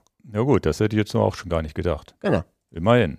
Aber jetzt fang mal an mit, mit, mit, Aber- Ir mit Iron Man. Da musst du schon wissen, dass es irgendwo bei HR3 vielleicht laufen könnte. Oder im Stream im Internet und so weiter. Ja, im Stream. Das ist ja eine klassische Streaming-Sache. Und es ist, finde ich, wird immer schwieriger und dadurch erfährst du nicht mehr, wann was stattfindet, weil du nicht weißt, wer die Rechte das hat, hat das wann und wo zu übertragen. Also, jetzt sind wir komplett hier aus dem Ruder in Sachen Ich weiß Medien gar nicht, gekommen. wie wir überhaupt die Kurve wieder kriegen. Und das ist tatsächlich, und das, was ich vorhin gesagt habe, hoffentlich vergesse ich nicht, einen Kanal zu bespielen. Ja, das ist nämlich genau das Problem. Ich muss fünf Sachen pflegen, wo ich Sachen eintrage, damit ich, damit möglichst jeder das mitbekommt, weil jeder woanders unterwegs ist. Tour Divide von Ja. Kanada nach Mexiko. Da gibt es Race-Updates nur bei Instagram. Wäre der letzte Channel, wo ich hingehe, nach Race-Updates gucke. Sag mal, merkt ihr es noch? Also auch für die Teilnehmer. Stell dir vor, ich wäre Teilnehmer des Rennens Tour Divide und ich benutze Instagram sehr rudimentär. Und dann Ja, kriegst du du, benutzt unser Instagram und ab und zu schaffst es mal, was hochzuladen. ja, aber ich stehe auch dazu, dass ich da Ein eigenes Instagram hast du nicht, ne? Doch, das benutze ich ja nicht. Ach so. Also, ja, habe ich schon, aber ich habe gar keinen. Nicht, dass jetzt einer dem Follower werden will. Also, ich habe da bestimmt zwei, drei, vier, 500 Follower, aber ich, ich bespiele das sehr selten. Ja. Müsste ich vielleicht mal wieder anfangen. Ja, damit ich im Thema bleibe. Aber ganz entscheidend an der Sache ist, jetzt bist du Teilnehmer an dem Rennen und kriegst dann irgendwelche Race-Updates als Message via Instagram. Sag, merkt ihr es noch? Haben wir Also, Verträge mit denen gemacht? Oder? keine Ahnung, was das soll. Also das äh, scheint am convenientsten zu sein, um jetzt das wieder so ein Anglizismus zu nehmen. Bequemlich ist das. Nee, das ist überhaupt Mist, ist das. Ihr müsst entweder eine SMS oder eine SMS oder am besten einfach per E-Mail oder ihr müsst halt einen Blog machen, also Updates auf einer Webseite, wo man sich, wo man sich selber aktiv einwählen kann und sagen Race Updates. Ja, es Das ist, ist halt, Mist. es ist halt, ähm, Wir haben zu viele Wir Kommunikationsmöglichkeiten. haben halt ganz, ganz viele Wege, mit Leuten in Kontakt zu treten. Genau. Wir haben unzählige verschiedene Plattformen und jeder ist woanders. Guck dir das an, dem einen musst du eine iMessage kriegen, schicken dem anderen eine WhatsApp, sonst kriegt das nicht. genau. Ne? Und der nächste kriegt nur SMS, weil er hier, hier unser Mitarbeiter Tobias Löwe schickt lange SMS, die werden aufgeteilt in drei einzelne, weil es noch SMS-Technologie ist. Das ist noch nicht mal irgendwas Ei-mäßiges da drin, da, dazwischen irgendwie. Und jeder anders, ne? Im schlimmsten Fall, also das, aber die boykottiere ich auch, sind noch Leute, die irgendwie Signal und Telegram und sonst wie noch haben. Also ich kann, du kannst ja nicht alles auf deinem Telefon drauf haben. Und dann ist das Allerschlimmste, dann suchen wir beide, weil wir kommunizieren über WhatsApp und iMessage ab und zu. Ja, habe ich dir doch geschickt. Ja, dann suche ich das mal. Wo waren das jetzt nochmal? War es da oder war es da oder war es vielleicht ist, doch eine ist E-Mail? ein Thema in unserem Podcast, über was wir reden, wo ich dir das geschickt habe. Ja, ja. Wo, genau, du hast mir irgendeinen Link Hast geschickt. du dann rausgekriegt? ist ja, ja, egal. gu- sehr gute Überleitung. Dan hat mir einen Link geschickt, den ich bis heute nicht gefunden habe. Den aber- mir auch ein Kunde geschickt hat. Ja, das geht und tatsächlich ist das seit Juni schon kursiert das und wir haben noch nie darüber gesprochen. Es gab eine Doku im, im NDR und da geht es um illegale Trails im Deister. Also sehr, sehr interessant, dass das NDR losgefahren ist, sich dem Thema überhaupt zu widmen. Sie sagen, glaube ich, am Anfang des Videos auch warum und dass sie das eigentlich ja normalerweise gar nicht machen würden. Und Ja, sie haben eine, in Anführungsstrichen, einen Hilferuf von einem Förster aus dem Deister bekommen. ja. Und, das Und war, da ist der NDR auch eine gute Anlaufquelle. Ja, und die sind da hingefahren und haben eine sehr, sehr schöne Doku gemacht, die ich auch, wie gesagt, die haben uns viele, viele schon geschickt. Also auch über unsere E-Mail-Adresse kam immer mal wieder einer und hat gesagt, hier guckt euch das mal an. Und ich gesagt, ja, danke. Und hab's tatsächlich mir auch noch nie ganz in Ruhe äh, angucken können, dann teilweise. Und Aber hab's ich hab's aber jetzt immer in der gesehen. Play, ich habe es immer auf später ansehen in YouTube drin gehabt. Und jetzt haben wir es, jetzt ist, hast du es auch nochmal angesehen, hast gesagt, jetzt muss man es mal Ja, in den jetzt Podcast wurde es reinnehmen. tatsächlich, tatsächlich hat das Thema. äh, danke ähm, an Michael, der hat das geschickt, äh, auch ein Freund von uns. Und dann habe ich das auch nochmal rumgeschickt und äh, habe gesagt, hier, am äh, Freitagabend war das, kommt es bei, bei NDR und dann findet man das ja trotzdem Mediathek und YouTube-mäßig noch. Ja, ja. Aber es ist auch ein Thema, was uns sehr interessiert hat, deswegen ist es hier auf unserer Ja, auf unserem Deister. Zettel, weil wir, der Deister ist unser Revier und wenn dann auch noch so eine, so eine, in Anführungsstrichen, Eskalationsstufe zwischen Förstern und Mountainbikern da herrscht, jetzt sind wir zwar Gravelbike-Fahrer, aber trotzdem ist das ein Thema, wo wir uns verpflichtet fühlen, mal auch mal was so zu sagen. Genau. Also ein- einfach wir als ähm, Deister-Experten, dass die dich nicht eingeladen haben, als Deister-Experte da in dem Video auch mal aufzutreten.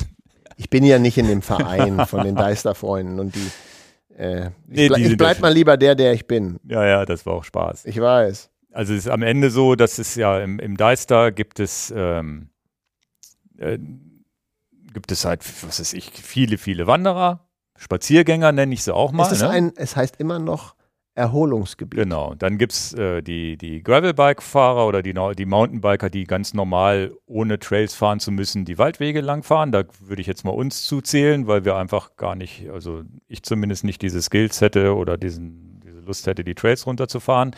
Wir sind aber diese offiziellen Trails auch schon runtergefahren Mhm. ähm, mit unseren Mountainbikes seinerzeit und ich das letzte Mal an dem Tag, an dem ich mir die Hand gebrochen habe, danach bin ich da nie wieder reingefahren in diese blöden Dinger. Aber war offizieller Trail. War ein offizieller Trail. Ich habe äh, der Unfall übrigens so passiert, dass da, dass ich, dass es ja immer zwei Linien gibt. Also die sind ja so, diese, die offiziellen Trails sind ja so aufgebaut, dass du entweder springst oder nebenbei fahren kannst. Und ich dachte, ich fahre über so einen Berg rüber, wo ich nicht springen muss. Das war aber kein Berg, wo ich nicht springen musste. Und wenn man dann auf einer Rampe ist, dann muss man auch springen. Ansonsten Ja, und dann habe ich unglücklich wahrscheinlich der Lenker auf die Hand ist halt gebrochen dann und dann habe ich auch gesagt, okay, ist ist nicht meins. Ne, war ich war eh schon immer ein bisschen schissig, dann muss ich es auch nicht machen. Und ähm, ganz interessant in dieser Doku geht es halt darum, dass es halt gibt halt diese drei legalen Trails in, im Deister, die man fahren kann, die glaube ich auch Spaß machen. Also ich glaube nicht, dass man da das Gefühl haben muss, dass man nicht irgendwie bedient wird. Aber es gibt halt dagegen auch 50 illegale Trails, wo man, was definitiv zu viel ist, glaube ich, wo aber auch der, der Verein dann sagt, naja, wir haben aber mit drei auch ein bisschen wenig im Deister, ne, verglichen mit anderen Gebieten, Skigebieten, wo ja auch Trails in die Wälder eingebaut werden. Das Problem an den illegalen Trails ist halt, dass die, und das ist, äh, war mir auch so nicht bewusst, ich gesagt habe, naja, einmal sind ja Wurzelwerk und sonst wie der Wald ist vielleicht generell ein bisschen gestört, aber es ist ja wirklich so, da ist so eine Steinwand, wo so ein illegaler Trail jetzt lang geht, wo halt Tiere wohnen, ne? wo die Forstwirtschaft sagt, na, da fällen wir mal keine Bäume, um, um die Vegetation da nicht zu stören. Und dann fahren aber die Mountainbiker da lang. Das ist ja nicht Sinn der Sache. Ne? Und vielleicht fahren die auch da lang, weil es halt keine Forstwirtschaft gibt. Also das ist dann aber nicht so gedacht von der Forstwirtschaft, glaube ich. Also es ist, ist ein ganz, ganz spannendes Thema. Und ich fand es aber auch gut aufgearbeitet, weil ich glaube, dass da beide Seiten wirklich aufeinander zugehen müssen. Ich glaube, es muss mehr legale Trails geben. und die illegalen müssen weg. Der Förster, der die legalen Trails zulässt, das war der, mir gar nicht Der hat bewusst. am wenigsten Stress. Ja, das war mir gar nicht so bewusst. Das ist ja so ein weißer Fleck. Es gibt eine Szene, wo so ein weißes Blatt Papier in der Hand ist mit den ganzen illegalen Trails und dann die drei Trails, die erlaubt sind. Und der Förster hat drumherum nicht einen illegalen Trail. Jetzt ist es aber so, dass da, glaube ich, vier, fünf weitere Förster für unterschiedliche Gebiete sind oder privater Waldgrundstück auch noch liegt. Mhm. Ähm, das heißt, die Lösung ist eigentlich da, dass in jedem Waldstück vielleicht so ein Trail erlaubt ist oder zwei, je nachdem, was der Wald so hergibt. Vielleicht in manchen Bereichen kann man es vielleicht auch wirklich nicht machen wegen Tierschutz.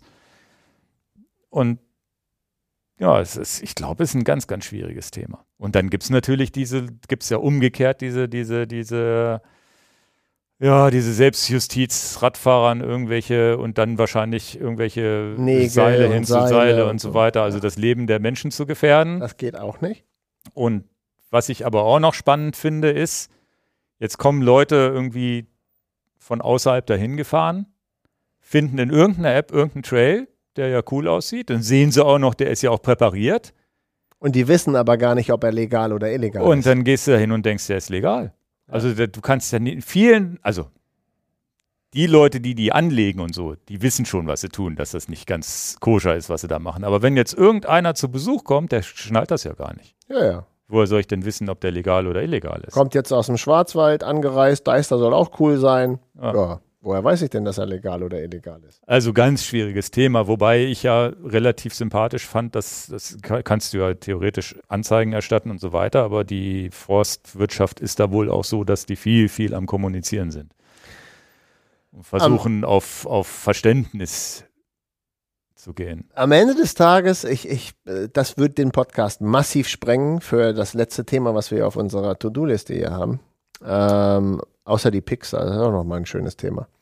Ähm, ich ich habe schon eine klare Meinung darüber, würde das aber gerne einflechten, nicht, dass ich jetzt hier eine Meinung kundtue, ohne dass jetzt hier Förster anwesend sind, jetzt anwesend sind, hier mir gegenüber sitzen und darauf reagieren können, weil das finde ich unfair und genauso unfair, wenn ich die Meinung mache. Und dann hätte ich jetzt, ich würde jetzt mal sagen, hier der, der, der rührigste Verein ist sicherlich diese Deister Freunde, äh, wo ich krass gehört habe, dass die jetzt schon über 900 Mitglieder haben. Das ist ja auch schon mal wirklich sehr, sehr viel. Also war, war in der Doku.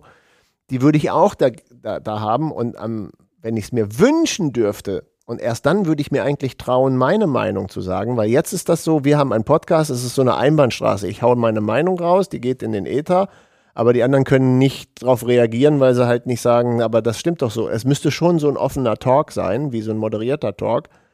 Äh, gerne mit der einen oder mit der anderen Partei oder eben unser Podcast ist auch, ihr seid alle willkommen, liebe Förster und, und die Deister-Freunde. Weil die Wahrheit, glaube ich, am Ende des Tages liegt in der Mitte. Das, glaube ich, kann ich so unverfänglich sagen. Was aber definitiv meine tiefste Überzeugung ist, und also zumindest das, was gesetzt ist, ist, Unwissenheit schützt vor Strafe nicht. Das war schon immer so und es wird immer so bleiben. Das kann man, glaube ich, so sagen. Also nur weil du das nicht wusstest, dass das ein illegaler Trail ist, heißt das nicht, dass du deswegen keine Strafe kassieren darfst. Also Unwissenheit schützt vor Strafe gilt auch im Straßenverkehr. Mhm. Ich wusste das nicht, dass Sonntagsfahrverbot ist oder was auch demnächst mal so kommt. Äh, also es ist nicht immer alles nur äh, äh, äh, Bringpflicht, es ist auch unheimlich vieles Hohlpflicht, sich zu informieren. Müsste ich, wenn ich in, am Starnberger See Mountainbiken fahren will, müsste ich mir wahrscheinlich auch ein bisschen Infos holen. Wenn ich die Drohne in Norwegen fliegen lassen will, muss ich im Vorfeld auch gucken, wo darf ich die Drohne fliegen lassen und so. Also ist, ich glaube, den kann man so unverfänglich mal stehen lassen, den Satz. Ähm, sonst, sonst weißt du ja nicht, wo du anfangen sollst und aufhören sollst. Äh, Diese, dieser Zwischenschritt, dass 900 Leute in dem Verein oder unheimlich viele Leute, die jetzt den Boomsport E-Mountainbike Downhill fahren, natürlich seitdem es E-Mountainbikes gibt, wollen Leute Ja, noch seitdem ist das Bergauffahren nicht ist mehr so das schwer. Bergauffahren nicht mehr so Oder das Schieben, Problem. normalerweise schieben Naja, und man kann dann halt auch einfach mal an so einem Sonntagnachmittag zehn Downhill-Strecken machen, aber wenn du selber zu Fuß hochfahren, Hier brummt es draußen. Motorrad. Ich glaube, das Motorrad vom Nachbarn. Ja. ja, ähm, Also wenn du dann aber äh, den Berg hochfahren müsstest, dann könntest du nur dreimal runterfahren. Jetzt durch das E-Mountainbike kannst du es halt zehnmal machen etc. Kommt da auch noch mal mehr auf und es kommen halt einfach. Das könnte jetzt ja auch Surfen oder Triathlon oder Gravelbike ist ja unsere Sache sein. Es ist halt auch Trendsportart. Ne? Also mit dem E-Mountainbike Downhill zu fahren ist halt auch einfach Trend. Das heißt, es kommen jetzt auch viel mehr Leute, die diesem Sport suchen und suchen halt Platz. Und Bikeparks reicht nicht. So. Das verstehe ich, aber was haben die Tiere da? Das ist nicht die Schuld der Tiere. Also das verstehe ich dann, also die brauchen ja auch ihren Schutz. Und du hast es, wahrscheinlich ist es so, man muss alle Parteien an einen Tisch holen, viele Meinungen hören. Die Doku fand ich schon mal sehr, sehr gut. Deswegen wäre es jetzt auch eigentlich schon ein Pick wert, mhm. die Doku sich anzugucken. Verlinken wir unten auch nochmal. Verlinken wir unten auch nochmal vom NDR. Ich fand sie auch sehr gut gemacht, weil sie auch gleich gesagt haben, gleich am Anfang der Doku, wir machen eine längere Doku und wollen hier nicht Polizei spielen. Wir hören uns diese. Und da kam genau in dem Augenblick ein Polizeiauto durch Zufall mit Blaulicht. und fand ich aber, und so würde ich es auch sehen. Ich würde jetzt, ich habe vielleicht schon zu viel erzählt, was so meine persönlichen Gefühle sind. Ich, ich habe einfach Sorge davon, dass, dass dann irgendwann mal es so eskaliert, dass dann irgendwo mal sagt, jetzt wird der Wald für Fahrräder ganz gesperrt, weil wir es nicht mehr unter Kontrolle kriegen. Davor habe ich so ein bisschen Angst, ist vielleicht das falsche Wort, aber es ist ja auch meine Heimat. Also es ist ja tatsächlich, wo ich sage, wow, sollte es mal dazu kommen, wenn sich das nicht einfriedet und nicht mehr befriedet und die Parteien so zerstritten sind, dass dann irgendwann mal jemand sagt von einer, von, von einer Region Hannover, du pass mal auf, jetzt machen wir da mal einen Riegel vor, jetzt gibt es gar kein Fahrradfahren mehr. Und dann sind natürlich auch die die, die Hobbyfahrer, die jetzt gar nicht Sport machen, sondern die mit dem Trekkingrad durch den Wald fahren wollen, weil da ein, ein, ein, ein normaler... Zum Anaturm Pommes essen. Ja, und die sind dann auch davon betroffen, nee, dann eben machen wir den Wald mal, komm, dann schließen wir in Anführungsstrichen den Wald jetzt ab für alle. Wir kriegen es nicht mehr unter Kontrolle.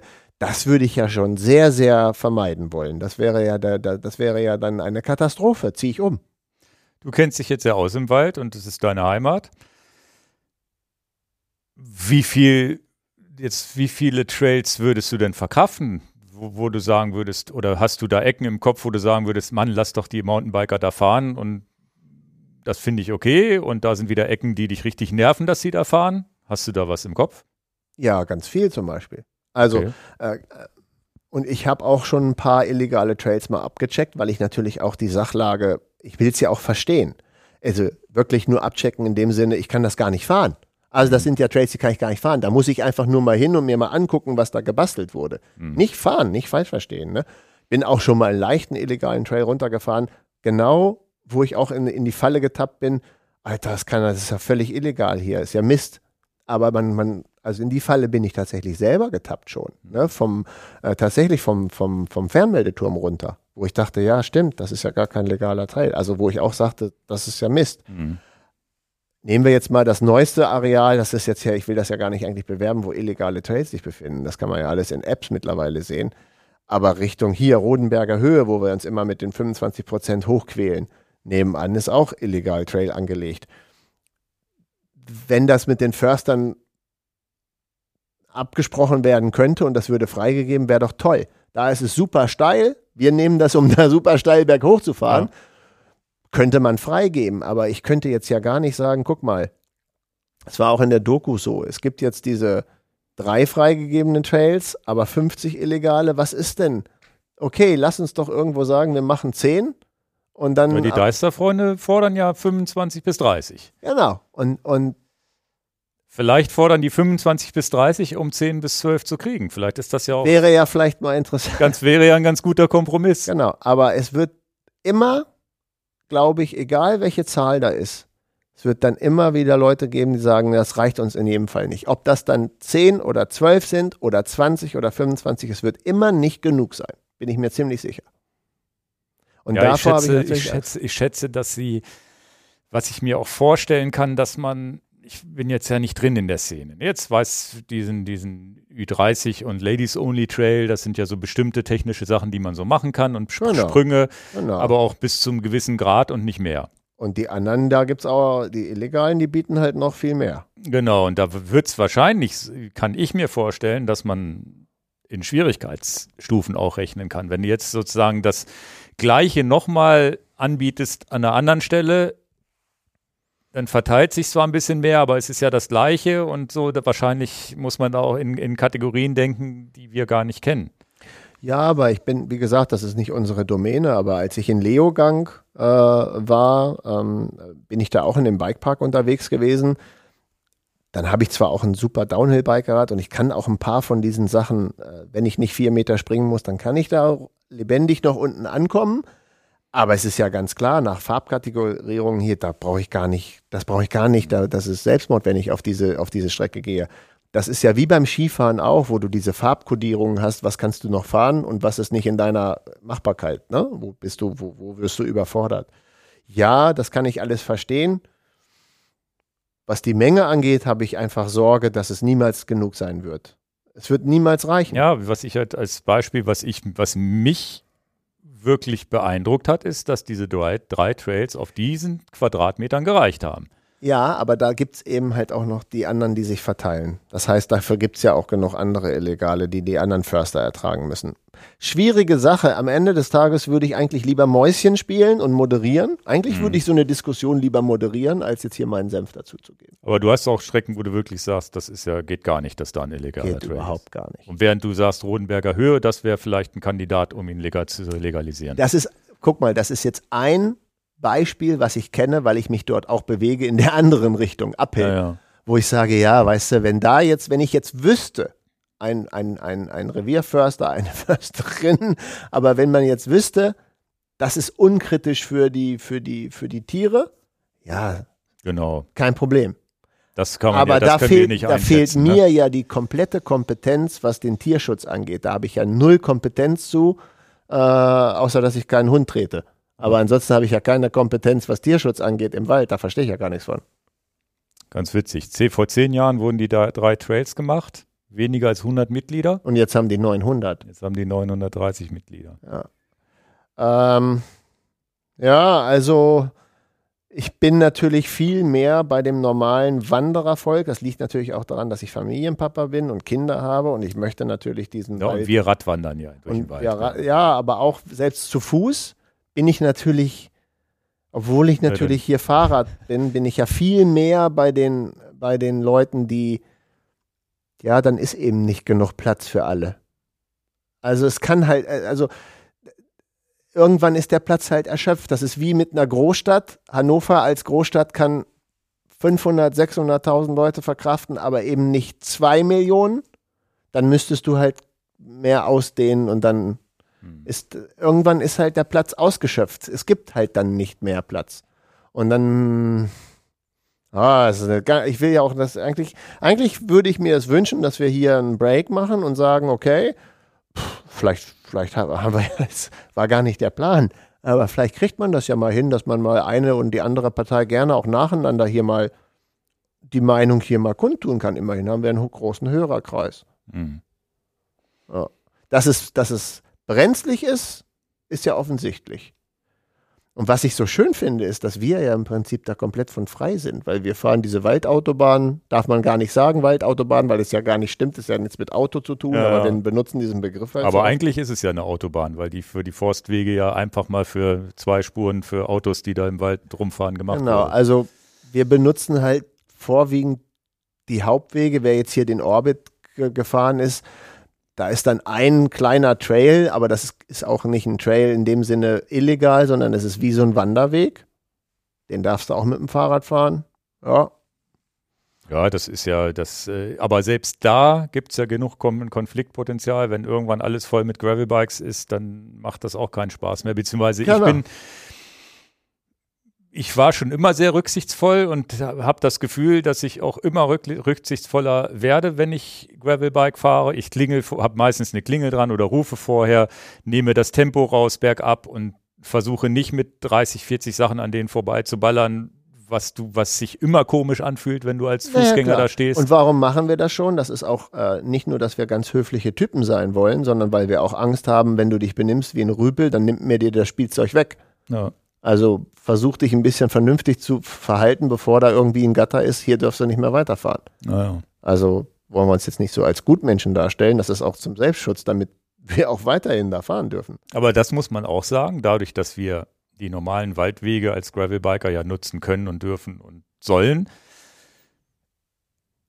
verteilen sich die ganz vielen Gravelbiker und so weiter und die normal, also die Mountainbiker, Ja, ja. die einfach fahren, verteilen an, sich auch an einer, Wald. aber an einer Downhill-Strecke hast du ja das Gefühl, es ist wie am Skilift. Und das ist, glaube ich, das größte Problem, was wir momentan haben, dass sich die Mountainbiker im Wald nicht verteilen können mit den drei Trails, sich aber trotzdem verteilen, weil es nicht anders geht. Also es ist scheinbar, Es kann ja nicht sein, Entschuldigung, dass ich dir ins Wort falle, da hast du völlig recht, es kann ja nicht sein, dass 200 Leute, wenn es jetzt nur drei Trails geben würde, ist ja so- sonnenklar, versteht ja jeder.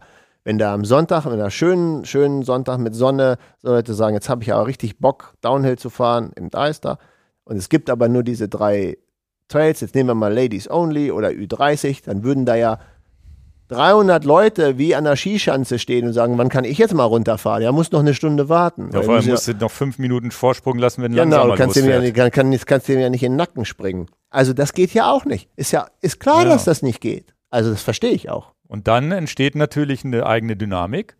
Also es ist ja, Wir glaube ich, schaffen uns unseren eigenen Platz. Ja, und das ist wahrscheinlich eine, eine Dynamik, die irgendwie einfach passiert, die, die, die, die, ja, so, so pass, das ist ja genauso, wenn du, die- du hast ja die gleiche Dynamik, wenn du, wenn du ein, ein, ein, als, als, als, als, als Stadt einen Weg baust, so eine schöne Ecke, die du gehen musst, und dann ist eine Wiese, wo du abkürzen kannst. Und die Wiese ist gelatscht. Spätestens nach, äh, spätestens nach einem Jahr hast du einen schönen Trampelpfad quer über die Wiese und musst nie, diesen Umweg nicht mehr gehen. Ist ganz witzig, muss ich muss, muss, ist ganz witzig, weil ich ja die Scouting gemacht habe für diesen Enjoy Your Orbit, wo auch Weser Bergland drin war, mit Weser Radweg. Und ähm, dann planst du natürlich ähm, dieses, äh, diese Strecke am Weser Radweg natürlich lang. Und es ist ja klar, wenn ich ein Scouting mache, dass ich mich an offizielle, an eine offizielle Wegführung halten muss. Und dann gab es manche Wege, wo ich sage, kannst du vergessen, musst du rausnehmen, weil es ist ja klar, das ist der Weg, der offiziell ist, aber keiner fährt ihn. Alle fahren diese Abkürzung, diese Diagonale. Und es ist ja auch klar, wenn ich den dann so reinplane mit der Diagonalen, dass ich mir dann, ich kriege ja keinen Shitstorm, aber ich werde dann schon sagen, was hast denn da geplant? Das ist doch gar nicht der offizielle Weg. Ja, fährt auch keiner den offiziellen Weg, weil alle diese Abkürzung fahren, Ja, ne? wie ja. du schon sagtest, ne? Bei, beim Grundstück vom Nachbarn abkürzen. Ja, das geht dem auch auf den Zeiger. Und äh, das, da hast du völlig, völlig recht. Das, da, da, so sind die Menschen gepolt. Ja, ja, das, gilt, das- gilt für Wanderer ganz dolle. Machen die auch. Ja, ja. Also es ist ja die, die Eigendynamik, so stelle ich mir das vor. Wir haben früher ja sicherlich, bevor die drei Trails kamen, gab es ja auch schon ein illegales Trail-Problem, sonst hätte es ja die drei offiziellen gar nicht gegeben. Naja, klar.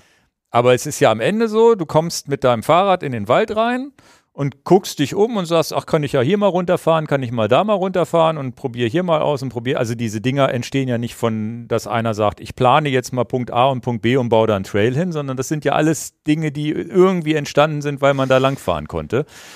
Und das ist ja schwer, das ist klar, dass das schwer im Zaum zu halten ist. Ist auch wieder. Es Ich, ich würde ja fast sagen, ich habe jetzt eine Hausaufgabe, wenn dieser Podcast zu Ende ist, dass ich mal, habe ich richtig Bock eigentlich drauf. Ja. Oh ja, also mehr wie Nein sagen können die ja alle gar nicht. Also vielleicht hören ja auch von den Deister, also wenn die Deister-Freunde 930 Mitglieder haben, dann können wir jetzt ja im Podcast sagen, ihr seid herzlich willkommen. Nicht die 930, aber, aber die zwei, die vielleicht oder drei, die da vielleicht was zu sagen hätten. ja, ja. Ja. Würde mich wirklich interessieren. Ich würde es wirklich eher moderieren wollen. Also, äh, weil beide Parteien kriegen bei mir recht, ne? Ja. Ja, ja, das ist ja das, ne? Das ist ein ganz, und das war in der Doku auch so ganz gut dargestellt. Ich fand dieses Doku super. Das, das Schlusswort auch mit dem Förster, so nach dem Motto, naja, eigentlich müssen sie jetzt miteinander reden. Gehen Sie doch mal einen Weg aufeinander zu. Sie Ne? könnten ja der Erste sein, das hat er zu dem Förster gesagt. Aber ich war am Ende nicht überzeugt, dass er das auch so gesehen nee, hat. ich glaube, der hat auch gedacht, na, vor der Kamera kann ich den jetzt auch nicht äh, anschimpfen. Vielleicht. Weißt du, man also, weiß es also nicht. wäre ein schöner Podcast für mich, würde mir Spaß machen. Ich glaube auch, dass da, Und das Potenzial gibt es ja jetzt. Der Deister, der Deister ist ja nur für uns so exemplarisch, weil das unser, unser Heimatrevier ist.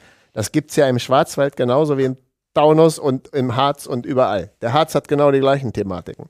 ja, und es ist am Ende tatsächlich, das große Problem ist ja die immer die Abwägung von, erlaube ich das jetzt, gebe davon ein bisschen Natur her, ne, also Lebensraum her. Das ist ja, guck dir die Skipisten in den Alpen an. Ja, ich wollte da auch noch eingrätschen, das wäre mein Albtraum, wenn für, für Downhill Mountainbike sowas geschaffen würde mit, mit so viel Eingriff in die Natur wie in den Alpen für Skifahren, kriege ich's kotzen. Ja, aber am Ja, Ende ist rausgerutscht. es, Aber kriege ich wirklich schlechte Laune. aber am Ende ist es so, dass es ähm, So weit darf es nicht gehen. Ja, aber da sehe ich gar nicht so kritisch, weil dann müsstest du ja über jeden schimpfen, der gesagt hat, ich nehme ein bisschen Wald weg und dafür haben wir jetzt ein Weizenfeld und dies und jenes. Also das passiert halt. In unserer Gesellschaft passiert es, dass Lebensräume, dass Wälder weg sind für eine Autobahn oder für, für, ein, für ein Dings. Da ist das Skifahren wahrscheinlich das kleinste Problem, würde ich denken. Das ist so, glaube ich, ja, äh, philosophisches Thema, wo man Wollte sagen, ich sagen, übersteigt unsere kann, Kompetenz komm, genau, in unserem genau, Podcast. genau, wo man sicherlich äh, sehr militant werden kann und so- das doof finden kann oder halt es einfach sagt, lassen wir es so tun. Und da Es ist müssen im- halt Lösungen her. es sind nicht. immer Kompromisse. Welches Stück Wald gebe ich jetzt her, um eine Skipiste zu bauen und erlaube ich es da, eine neue Seilbahn hinzusetzen oder nicht? Und da machen sich ja viele Gedanken und das ist halt, in der Demokratie muss man halt auch damit leben, dass man Sachen gebaut werden, wo man selber vielleicht dagegen gestimmt hätte. Das wird dann interessant, wenn es ein Privatwald ist. Dann hast du mit deiner Demokratie nichts zu sagen, weil es ist ein Das Privatwald. ist wahrscheinlich das große Problem im Deister, dass da einzelne Förster für sich entscheiden müssen, was erlauben sie, was erlauben sie nicht und sich natürlich zu Recht gestört fühlen in ihrem, in ihrem Forst und eben nicht die Stadt Hannover sagen kann, wir regulieren jetzt mal den Deister. Da ist keine Instanz, die sagen kann, ja, wir nehmen jetzt mal, also unser Podcast mit zwei Parteien bringt ja nichts, weil es ja insgesamt sieben oder acht Parteien sind. Habe ich schon verstanden, aber Ja? mal exemplarisch ein paar rausziehen. Ne, aber es ist das große Problem ist ja, dass es keine Instanz gibt, die sagt, ja, wir entscheiden jetzt mal, was gemacht wird. Dann wäre es ja. Wär's, Wir gucken mal, ob wir da vielleicht mal einen interessanten oder mehrere Gäste bekommen. Und wehe, jetzt schreibt wieder einer, wir, wir, wir reden über Sachen, die interessieren keinen und wir machen zu viel Politik hier wieder. Wie, die interessieren keinen. Naja, wir werden ja immer, wenn wir über Politik oder Das politische ja nicht- Themen, Das ist ja nicht Politik. ja, im weitesten Sinne wahrscheinlich schon. Dann müssen sie halt schimpfen. Kann ich Ja, ja. mitleben. Gut, kommen wir zu den Picks. Die können wir wenigstens. mal Ah, besser, also, mal schlechter. Ich bin jedenfalls ziemlich geflasht mit meinem Pick, deswegen musst du anfangen. ja, ja, ich bin gar nicht so Du bist geflasht. gar nicht so geflasht? Naja. Ähm, weißt gar nicht, worum es geht. Haha. Ja, ja, ist, ähm, wir haben die Dua Jeans. Du hast die wahrscheinlich an, oder hast du Ja. eine andere, ne? Also diese, diese flexiblen Ich Jeans. trage die nur noch. Genau, wir haben diese flexiblen Jeans mal gepickt und haben sie auch im Sortiment, glaube ich sogar, ich weiß gar nicht, ob es Sag nicht, dein Pick ist irgendwas mit Kleidung, weil meiner auch. Ja, mein Pick ist irgendwas mit Kleidung. Okay. Und zwar habe ich wieder mal eine bequeme Hose gefunden, die ich ganz gut finde und die habe ich auch an. Und zwar gibt es über Instagram, wenn ihr lange genug in unserem Feed rumguckt, wird euch irgendwann Mr. Marvis Werbung angezeigt. Und auf die bin ich reingefallen. Äh, Mr. Marvis ist eine holländische Textilfirma, die meines Wissens ausschließlich Hosen macht für Herren. Deswegen Mr. Marvis wahrscheinlich auch. Ob es Mrs. Marvis gibt, weiß ich gar nicht. Ich habe gar nicht geguckt. Die machen kurze Hosen und lange Hosen, alles nicht Jeans, sondern alles so aus Stoff und Kram. Aha. Und was ich jetzt hier anhabe, die ich richtig cool finde, ist eine, das ist so ein Trainingshosenstoff. Also so, als würdest du so eine Adidas Trainingshose tragen. Tatsächlich. Aber Sieht aber gar nicht so aus. sieht aber von außen aus wie eine normale Hose mit Reißverschluss vorne, weil normalerweise die Trainingshosen haben ja vorne einfach nur so einen, so einen, so einen weißen So eine Kordel Kordel. oder irgendwas. Kordel, ja, ja. Komische Taschen rechts, links und leiern schnell aus und so weiter. Und die haben tatsächlich es geschafft, eine Trainingshose so zu verpacken, dass es keinem auffällt. Mit mir, der laufe ich schon seit zwei Wochen rum. Ich habe dich nicht drauf angesprochen. Und so, sieht halt aus wie eine normale Hose. Bist du da nicht auch bei Lupine mit gewesen? Ja, ja. Im Lupine-Video auch zu sehen, stimmt. Ja, aber habe ich dich nicht drauf angesprochen, weil ich dachte, Das also. ist, es- ist halt eine normale Hose, spricht man nicht drauf an. Also aber das ist ja dann, hast du ja jetzt im, im, äh, im Hintergrund schon wochenlang getestet, ob dich einer drauf anspricht. Ja, ja, ich musste natürlich, also ich habe fand Trainingshosen immer schon ganz geil, weil bequemer geht's halt nicht. Das ist ja, Ja, so du, wie zu Hause auf dem Sofa lümmeln und eine bequeme Du Hose kennst anziehen. doch den Spruch von Karl Lagerfeld, ne? Genau. Wer eine Trainingshose trägt oder eine Jogginghose trägt, der hat die Kontrolle ja, über also sein genau, Leben da verloren. man nicht Trainings-Jogginghose ist ja der Begriff. genau, der hat das, die Kontrolle über sein Leben verloren. Ja, da muss, muss ich jetzt leben. Es sei, aber ich glaube, Mr. Marvis macht da so eine kleine Ausnahme, weil man es nicht. Äh, weil es so nicht aussieht. Sieht nicht so aus. Und das hat mich, weiß ich nicht, ich bin da super zufrieden mit. Und das ist jetzt für Fahrradfahrer natürlich im weitesten Sinne ein ganz guter Pick, weil du also das ist ja noch mal bequemer als eine, eine flexible Jeans. Ja, also die Dürr-Jeans hier, die ist ja schon. Die ist ja schon sauber. Die ist ja schon der Knaller. Aber das ist ja jetzt wirklich so an Gemütlichkeit gar nicht zu überbieten, was ich, also das ist ja der Hammer. Du hast ja gar keinen Bock mehr, eine Jeans anzuziehen. Ah, jetzt muss ich das bestellen und testen. Ja, also Mr. Marvis, ich habe ja nun auch schon andere Marken und so viel an Hosen rumprobiert und habe auch hier aber es sieht halt immer nach Trainings- oder nach Jogginghose aus. Und das sieht halt nicht, das hat das Gefühl, du trägst eine Stoffhose. Gibt es in verschiedenen Farben. Für mich war jetzt das dunkelste irgendwie das Beste. Einziger Nachteil, es ist jetzt auch kein Schnäppchen. Ach, das ist ja nichts Neues.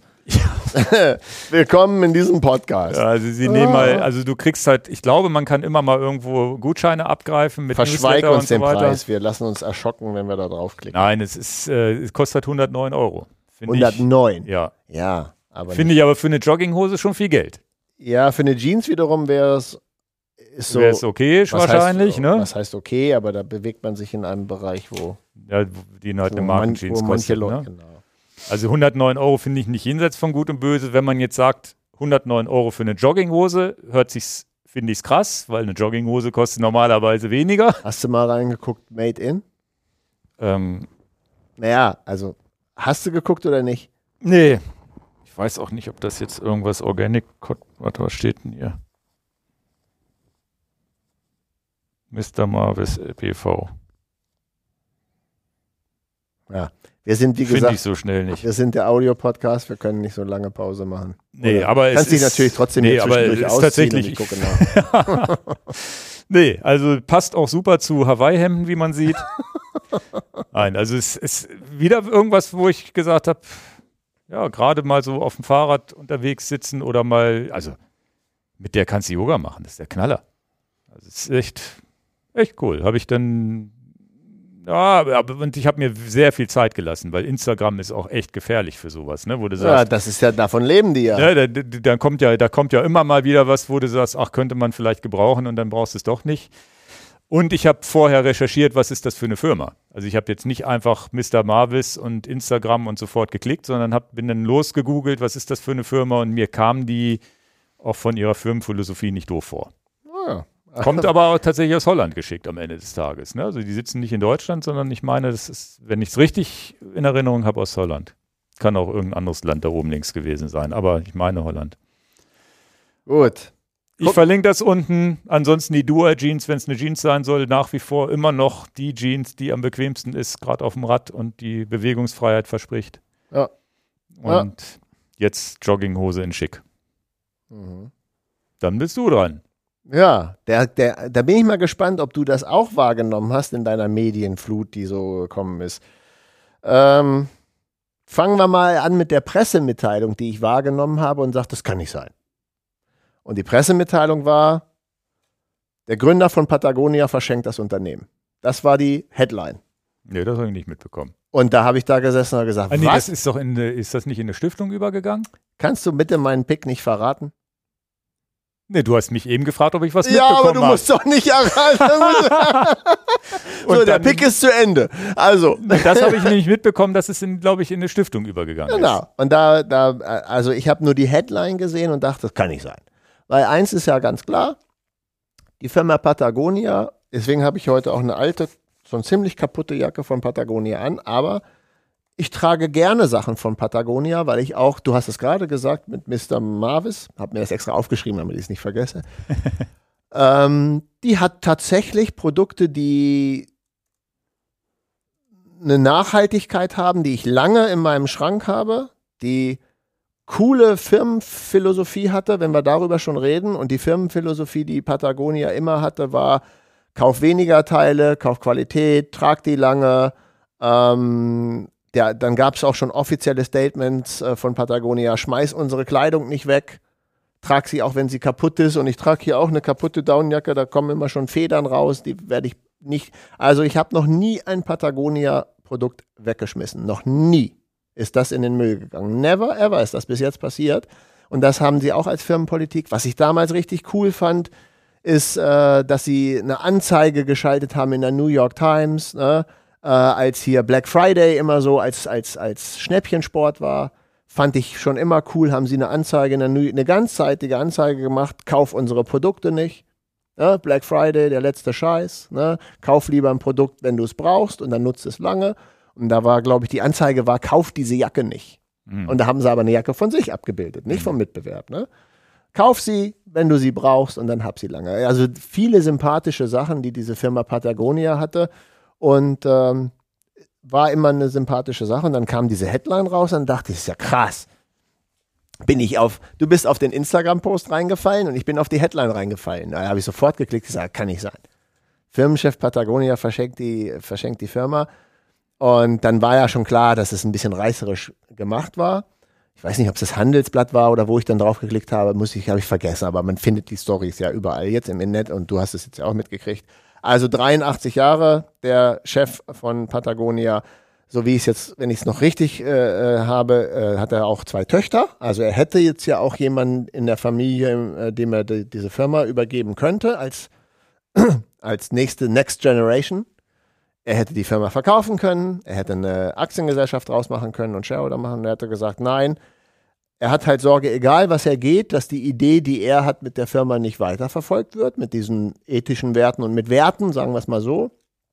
Und äh, hat es dann letztendlich umgewandelt in eine Stiftung. Das hast du jetzt ja rausposaunt. Das ist ja auch in Ordnung, dass du es rausposaunt hast. Aber da habe ich äh, gezuckt. Du hast vorhin eine Uhrenmarke genannt, die das auch gemacht hat. Vielleicht erzähle ich das nachher nochmal. Aber da habe ich so gezuckt, sagte, krass. Ähm, den, den, also ich finde es halt, also sie hat aktuell einen bewerteten Marktwert von drei Milliarden. Ähm, sie haben früher schon immer 1% for the Planet gegeben. Das macht übrigens Peak Design, eine Marke, die wir vertreiben auch. 1% mhm. for the Planet. Äh, irgendwann kippt dieses Spiel. Sie hatten, glaube ich, früher 10 Millionen gespendet. Und dann macht aber 1% vom Umsatz, also 1% des Umsatzes ist dann mehr Geld als 10 Millionen. Also es macht tatsächlich, wer sich dafür interessiert, ist so ein Label, was es gibt, 1% for the Planet. Kann man auch gucken, welche Firmen sich dazu verpflichtet fühlen, 1% des Umsatzes zu geben. Patagonia war eben auch eine davon, ist es auch immer noch. Und hier Peak Design, eine Firma, die wir ganz gut kennen, macht das auch. Aber dann zu sagen, den, den ganzen Firmenwert komplett in eine Stiftung zu übergeben, das ist ein, das ist ein, ich, ich, deswegen ist es mein Pick. Das finde ich ein krasser Move. Mhm. Ingo Quendler, dir gehört eine Firma, die hat einen Wert von drei Milliarden. Und du sagst, du hast ja auch einen Sohn und eine Tochter und eine Frau und Freunde und hier und da. Und du sagst, nee, das geht in eine Stiftung. Ich bin zufrieden mit meinem Leben. Was machen die denn mit der Stiftung jetzt? Das habe ich noch nicht geguckt, aber natürlich ist es for the nature. Also es sind natürlich, das ist ja immer. Outdoor, er hat dann, genau, also äh, da habe ich mich jetzt tatsächlich gar nicht. Aber dann würden ja die gesamten Gewinne. Naja, es ist ja, es ist ja so, die Firma muss ja trotzdem äh, Geld, Mitarbeiter, Gehälter bezahlen. Gehälter, Werbung und all diese ganze Sache, aber die Gewinne gehen halt komplett in die Stiftung über. Und du darfst nicht vergessen, der, der Stiftung gehört die Firma. Und die Stiftung darf jetzt nicht mit den Gewinnen machen, was sie will. Naja, das gibt ja eine, eine Sache, wofür die Stiftung dann äh, gedacht ist. Ne? Äh, aber es ist ja trotzdem ein krasser Move, muss ich ja mal ja. sagen. Also es ist ja aber schon. das ist doch tatsächlich bei Rolex damals auch so gewesen. Ja, du, ich wollte das gar nicht. Du hast vorhin Rolex genannt und es ist, eine, es ist, es ist eine Marke, die ich relativ gut verstehe, wovon ich also und der Wilsdorf äh, aus Kulmbach, also der, das ist ein interessanter, ein interessanter Vergleich, den du jetzt sagst, den ich eigentlich gar nicht so erzählen wollte, aber der, der Firmengründer von Rolex war ja auch ein Deutscher, der aus der Wilsdorf, ähm, aus Kulmbach, der letztendlich Rolex als Marke überhaupt groß gemacht hat und überhaupt diesen Namen erfunden hat und dann gesagt hat, auf die Uhren kommt dieses Logo drauf. Und wir wissen ja alle, welchen Wert diese Firma denn wohl hatte 1960 als, äh, als er gestorben ist oder 59, 60 oben in dem Zeit, hat er das auch gemacht. Ich habe, ich habe halt einfach die Firma in eine Stiftung umgewandelt. Und das ist natürlich ein Glücksgriff gewesen für die Uhrenindustrie, dass sie im Prinzip nicht auf dem Markt waren, um diese Marke zu kaufen, als die Uhrenindustrie natürlich geschwächelt hat. Ja, waren viele Marken zu kaufen, aber eben nicht Rolex. Und jetzt nehmen wir den Schluss jetzt mal, jetzt gehen wir weg von Rolex. Ich will auch nicht diesen Markennamen sagen, das hat so einen, das hat einen schlechten Touch. Aber nehmen wir jetzt mal den Luxusmarkennamen Patagonia für High-End Outdoor-Bekleidung, dass auch, auch, auch klar ist, ja, Nike oder Adidas oder wer auch immer kann nicht einfach jetzt äh, mit viel Geld Patagonia für einverleiben. Hm. Wird nicht passieren. Denkt an Reebok, ja. Reebok wurde von Adidas aufgekauft und jetzt haben sie es wieder abgestoßen und so. Das kann mit Patagonia nicht passieren. Hm. Jetzt ist es in eine Stiftung umgegangen und ich finde den Move finde ich halt total geil. Also ich habe großen Respekt vor Leuten, die einfach sagen, ich mache das jetzt in eine, ich wandle das alles um in eine Stiftung. Finde ich, äh, Ja, ja, gut. Finde ich ein ist- bemerkenswerter ist Move, ist, deswegen ist, ist ja es eine mein Firma, die, die, wo die Werte des Gründers noch ganz vorne standen am Ende des Tages und er das gelebt hat. Und das hat man ja auch gemerkt als Kunde. genau. Ja, und ich habe ja auch auch die gemerkt. Anzeigen. Genau. Ich habe es ja auch gemerkt. Und der hat das nicht gemacht, um Marketing zu machen, sondern er hat es auch so gemeint. Er, er erinnert mich ein bisschen an, an Wolf Koch, der seine Lampen fürs Leben baut und wo es nicht darum geht, kauft in zwei Jahren die nächste. Und vielleicht schließt sich damit der Kreis auch von diesem Podcast, was, äh, was, was auch einfach die beste Nachhaltigkeit ist. Und heute Und Morgen, was lange hält. Ja. heute Morgen bin ich in in, in, in Servicebüro reingegangen und wir hatten einen kurzen Chat. Einfach nur so, wie geht's euch und bla bla bla und heute Podcastaufnahme und so. Und da habe ich gesagt, ich habe heute eigentlich einen ganz coolen Pick. Den finde ich gut. Ich weiß nicht, ob andere Leute den Pick gut finden. Mein Pick ist der Move, dass jetzt im Prinzip Patagonia in eine Stiftung übergegangen ist, mein, mein Pick. Und der Stefan hatte mir gesagt, der macht so Trailrunning. Also du weißt, wer Stefan ist, aber die Zuhörer Mhm. wissen das nicht. Und der Stefan hatte mir gesagt, der hatte mal diesen Zugspitzlauf mitgemacht, als, also ich muss da irgendeinen Lauf geben. Ich bin da nicht in der Szene ja, da drin. waren wir mit Chorus als Sponsor auch dabei. Und der, der nee, das war was anderes. Nee. ist ja auch egal. Und, und er hatte dann gesagt, da hatten viele Aussteller einen Stand und haben Ware verkauft. Wie das so ist, wenn eine Veranstaltung ist, ist ja, hast du ja bei Triathlon, bei Radsportveranstaltungen, Ja, ja. was auch immer. Patagonia hatte auch einen Stand, aber man konnte nichts kaufen. Patagonia hatte einen Reparaturstand. Bring deine Outdoor-Kleidung hin, wir nähen die wieder zurecht. Hauptsache, du schmeißt sie nicht weg. Egal welche. Ja, das weiß ich jetzt nicht. Also, da, da, aber, aber ich fand's halt cool, einen Stand zu haben. Gib deinen Kleidung längere Lebensdauer. Wir nähen dir das, wir füttern das Musst du wieder. nichts Neues kaufen. Genau. Und das muss diese, also ich hätte jetzt was gesagt, die Eier musst du haben als Geschäftsmann zu sagen, das kostet dich ja Standmiete, das kostet dich ja Wer Was ist die größere Werbung? Wahrscheinlich ist die allergrößte Werbung, dass ich es erzähle im Podcast. Hm. Im Nachgang, viele Jahre später. Ja, eine bessere Werbung kann eine Firma ja gar nicht bekommen. Ja. Also ist ja, ist ja unbezahlte Werbung, die aber knallermäßig ist. Und deswegen sage ich das auch. Ich habe hier eine uralte Jacke, überall Löcher und da kommen hier schon Sachen raus und so. Aber ich habe mir das gemerkt. Schmeiß niemals ein Patagonia-Teil weg. Und der Chef, gibt es auch so lustige Bilder, wenn du dich mit ihm beschäftigst, der hat teilweise aus, aus mehreren Shirts eins genäht. Hauptsache nicht wegschmeißen. Hm. Das, das ist ja auch krass. Und natürlich hat der Millionen auf dem Konto und könnte jeden Tag ein neues Shirt aus dem Regal nehmen. ja, spannend. Ja, mein Pick, Entschuldigung, dass es so lange gedauert hat. Könnte man auch wieder politisch werden, dass das ja eigentlich die Lösung für alles wäre. Sachen zu bauen, die nicht kaputt gehen oder nicht so schnell. Ja, da haben wir es dann wieder und da schließt sich dann der Kreis mit, unseren, Ja. mit unserer Lampendoku, die wir haben. Naja, Gut. heute mal ein Pick, wo man nichts kaufen kann, sondern eine kostenfreie ja, Marke. außer die komische Hose. Ja, nein, ich meinte jetzt bei Patagonia. Nicht wegschmeißen, wenn sie kaputt ist. Na gut, also dann haben wir es für heute. Der nächste Podcast In ist schon zwei aufgenommen. Wochen kommt der Lupine-Podcast mit Wolf Koch.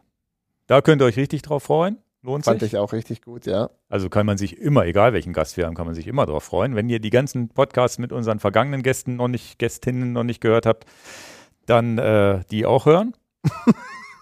Und immer cool. Heute ohne Gast alles wieder hier komplett aus dem Ruder gelaufen und eigentlich hatten wir gar keine Themen und jetzt ist es doch etwas länger geworden, die Sendung, wie es halt so ist. Ähm, Wir gucken Ja. mal, ob wir Förster einladen können und Försterinnen. Sagt Genau. man das so, Försterinnen? Ich bin völlig daneben. Förstösen. Abschalten. wir sind durch. Es wird, Ich hab nichts gesagt. Es wird lächerlich. Ja, aber war ja, war ja früher hat man Friseusen, darf man heute nicht mehr sagen. Und ich weiß gar nicht warum.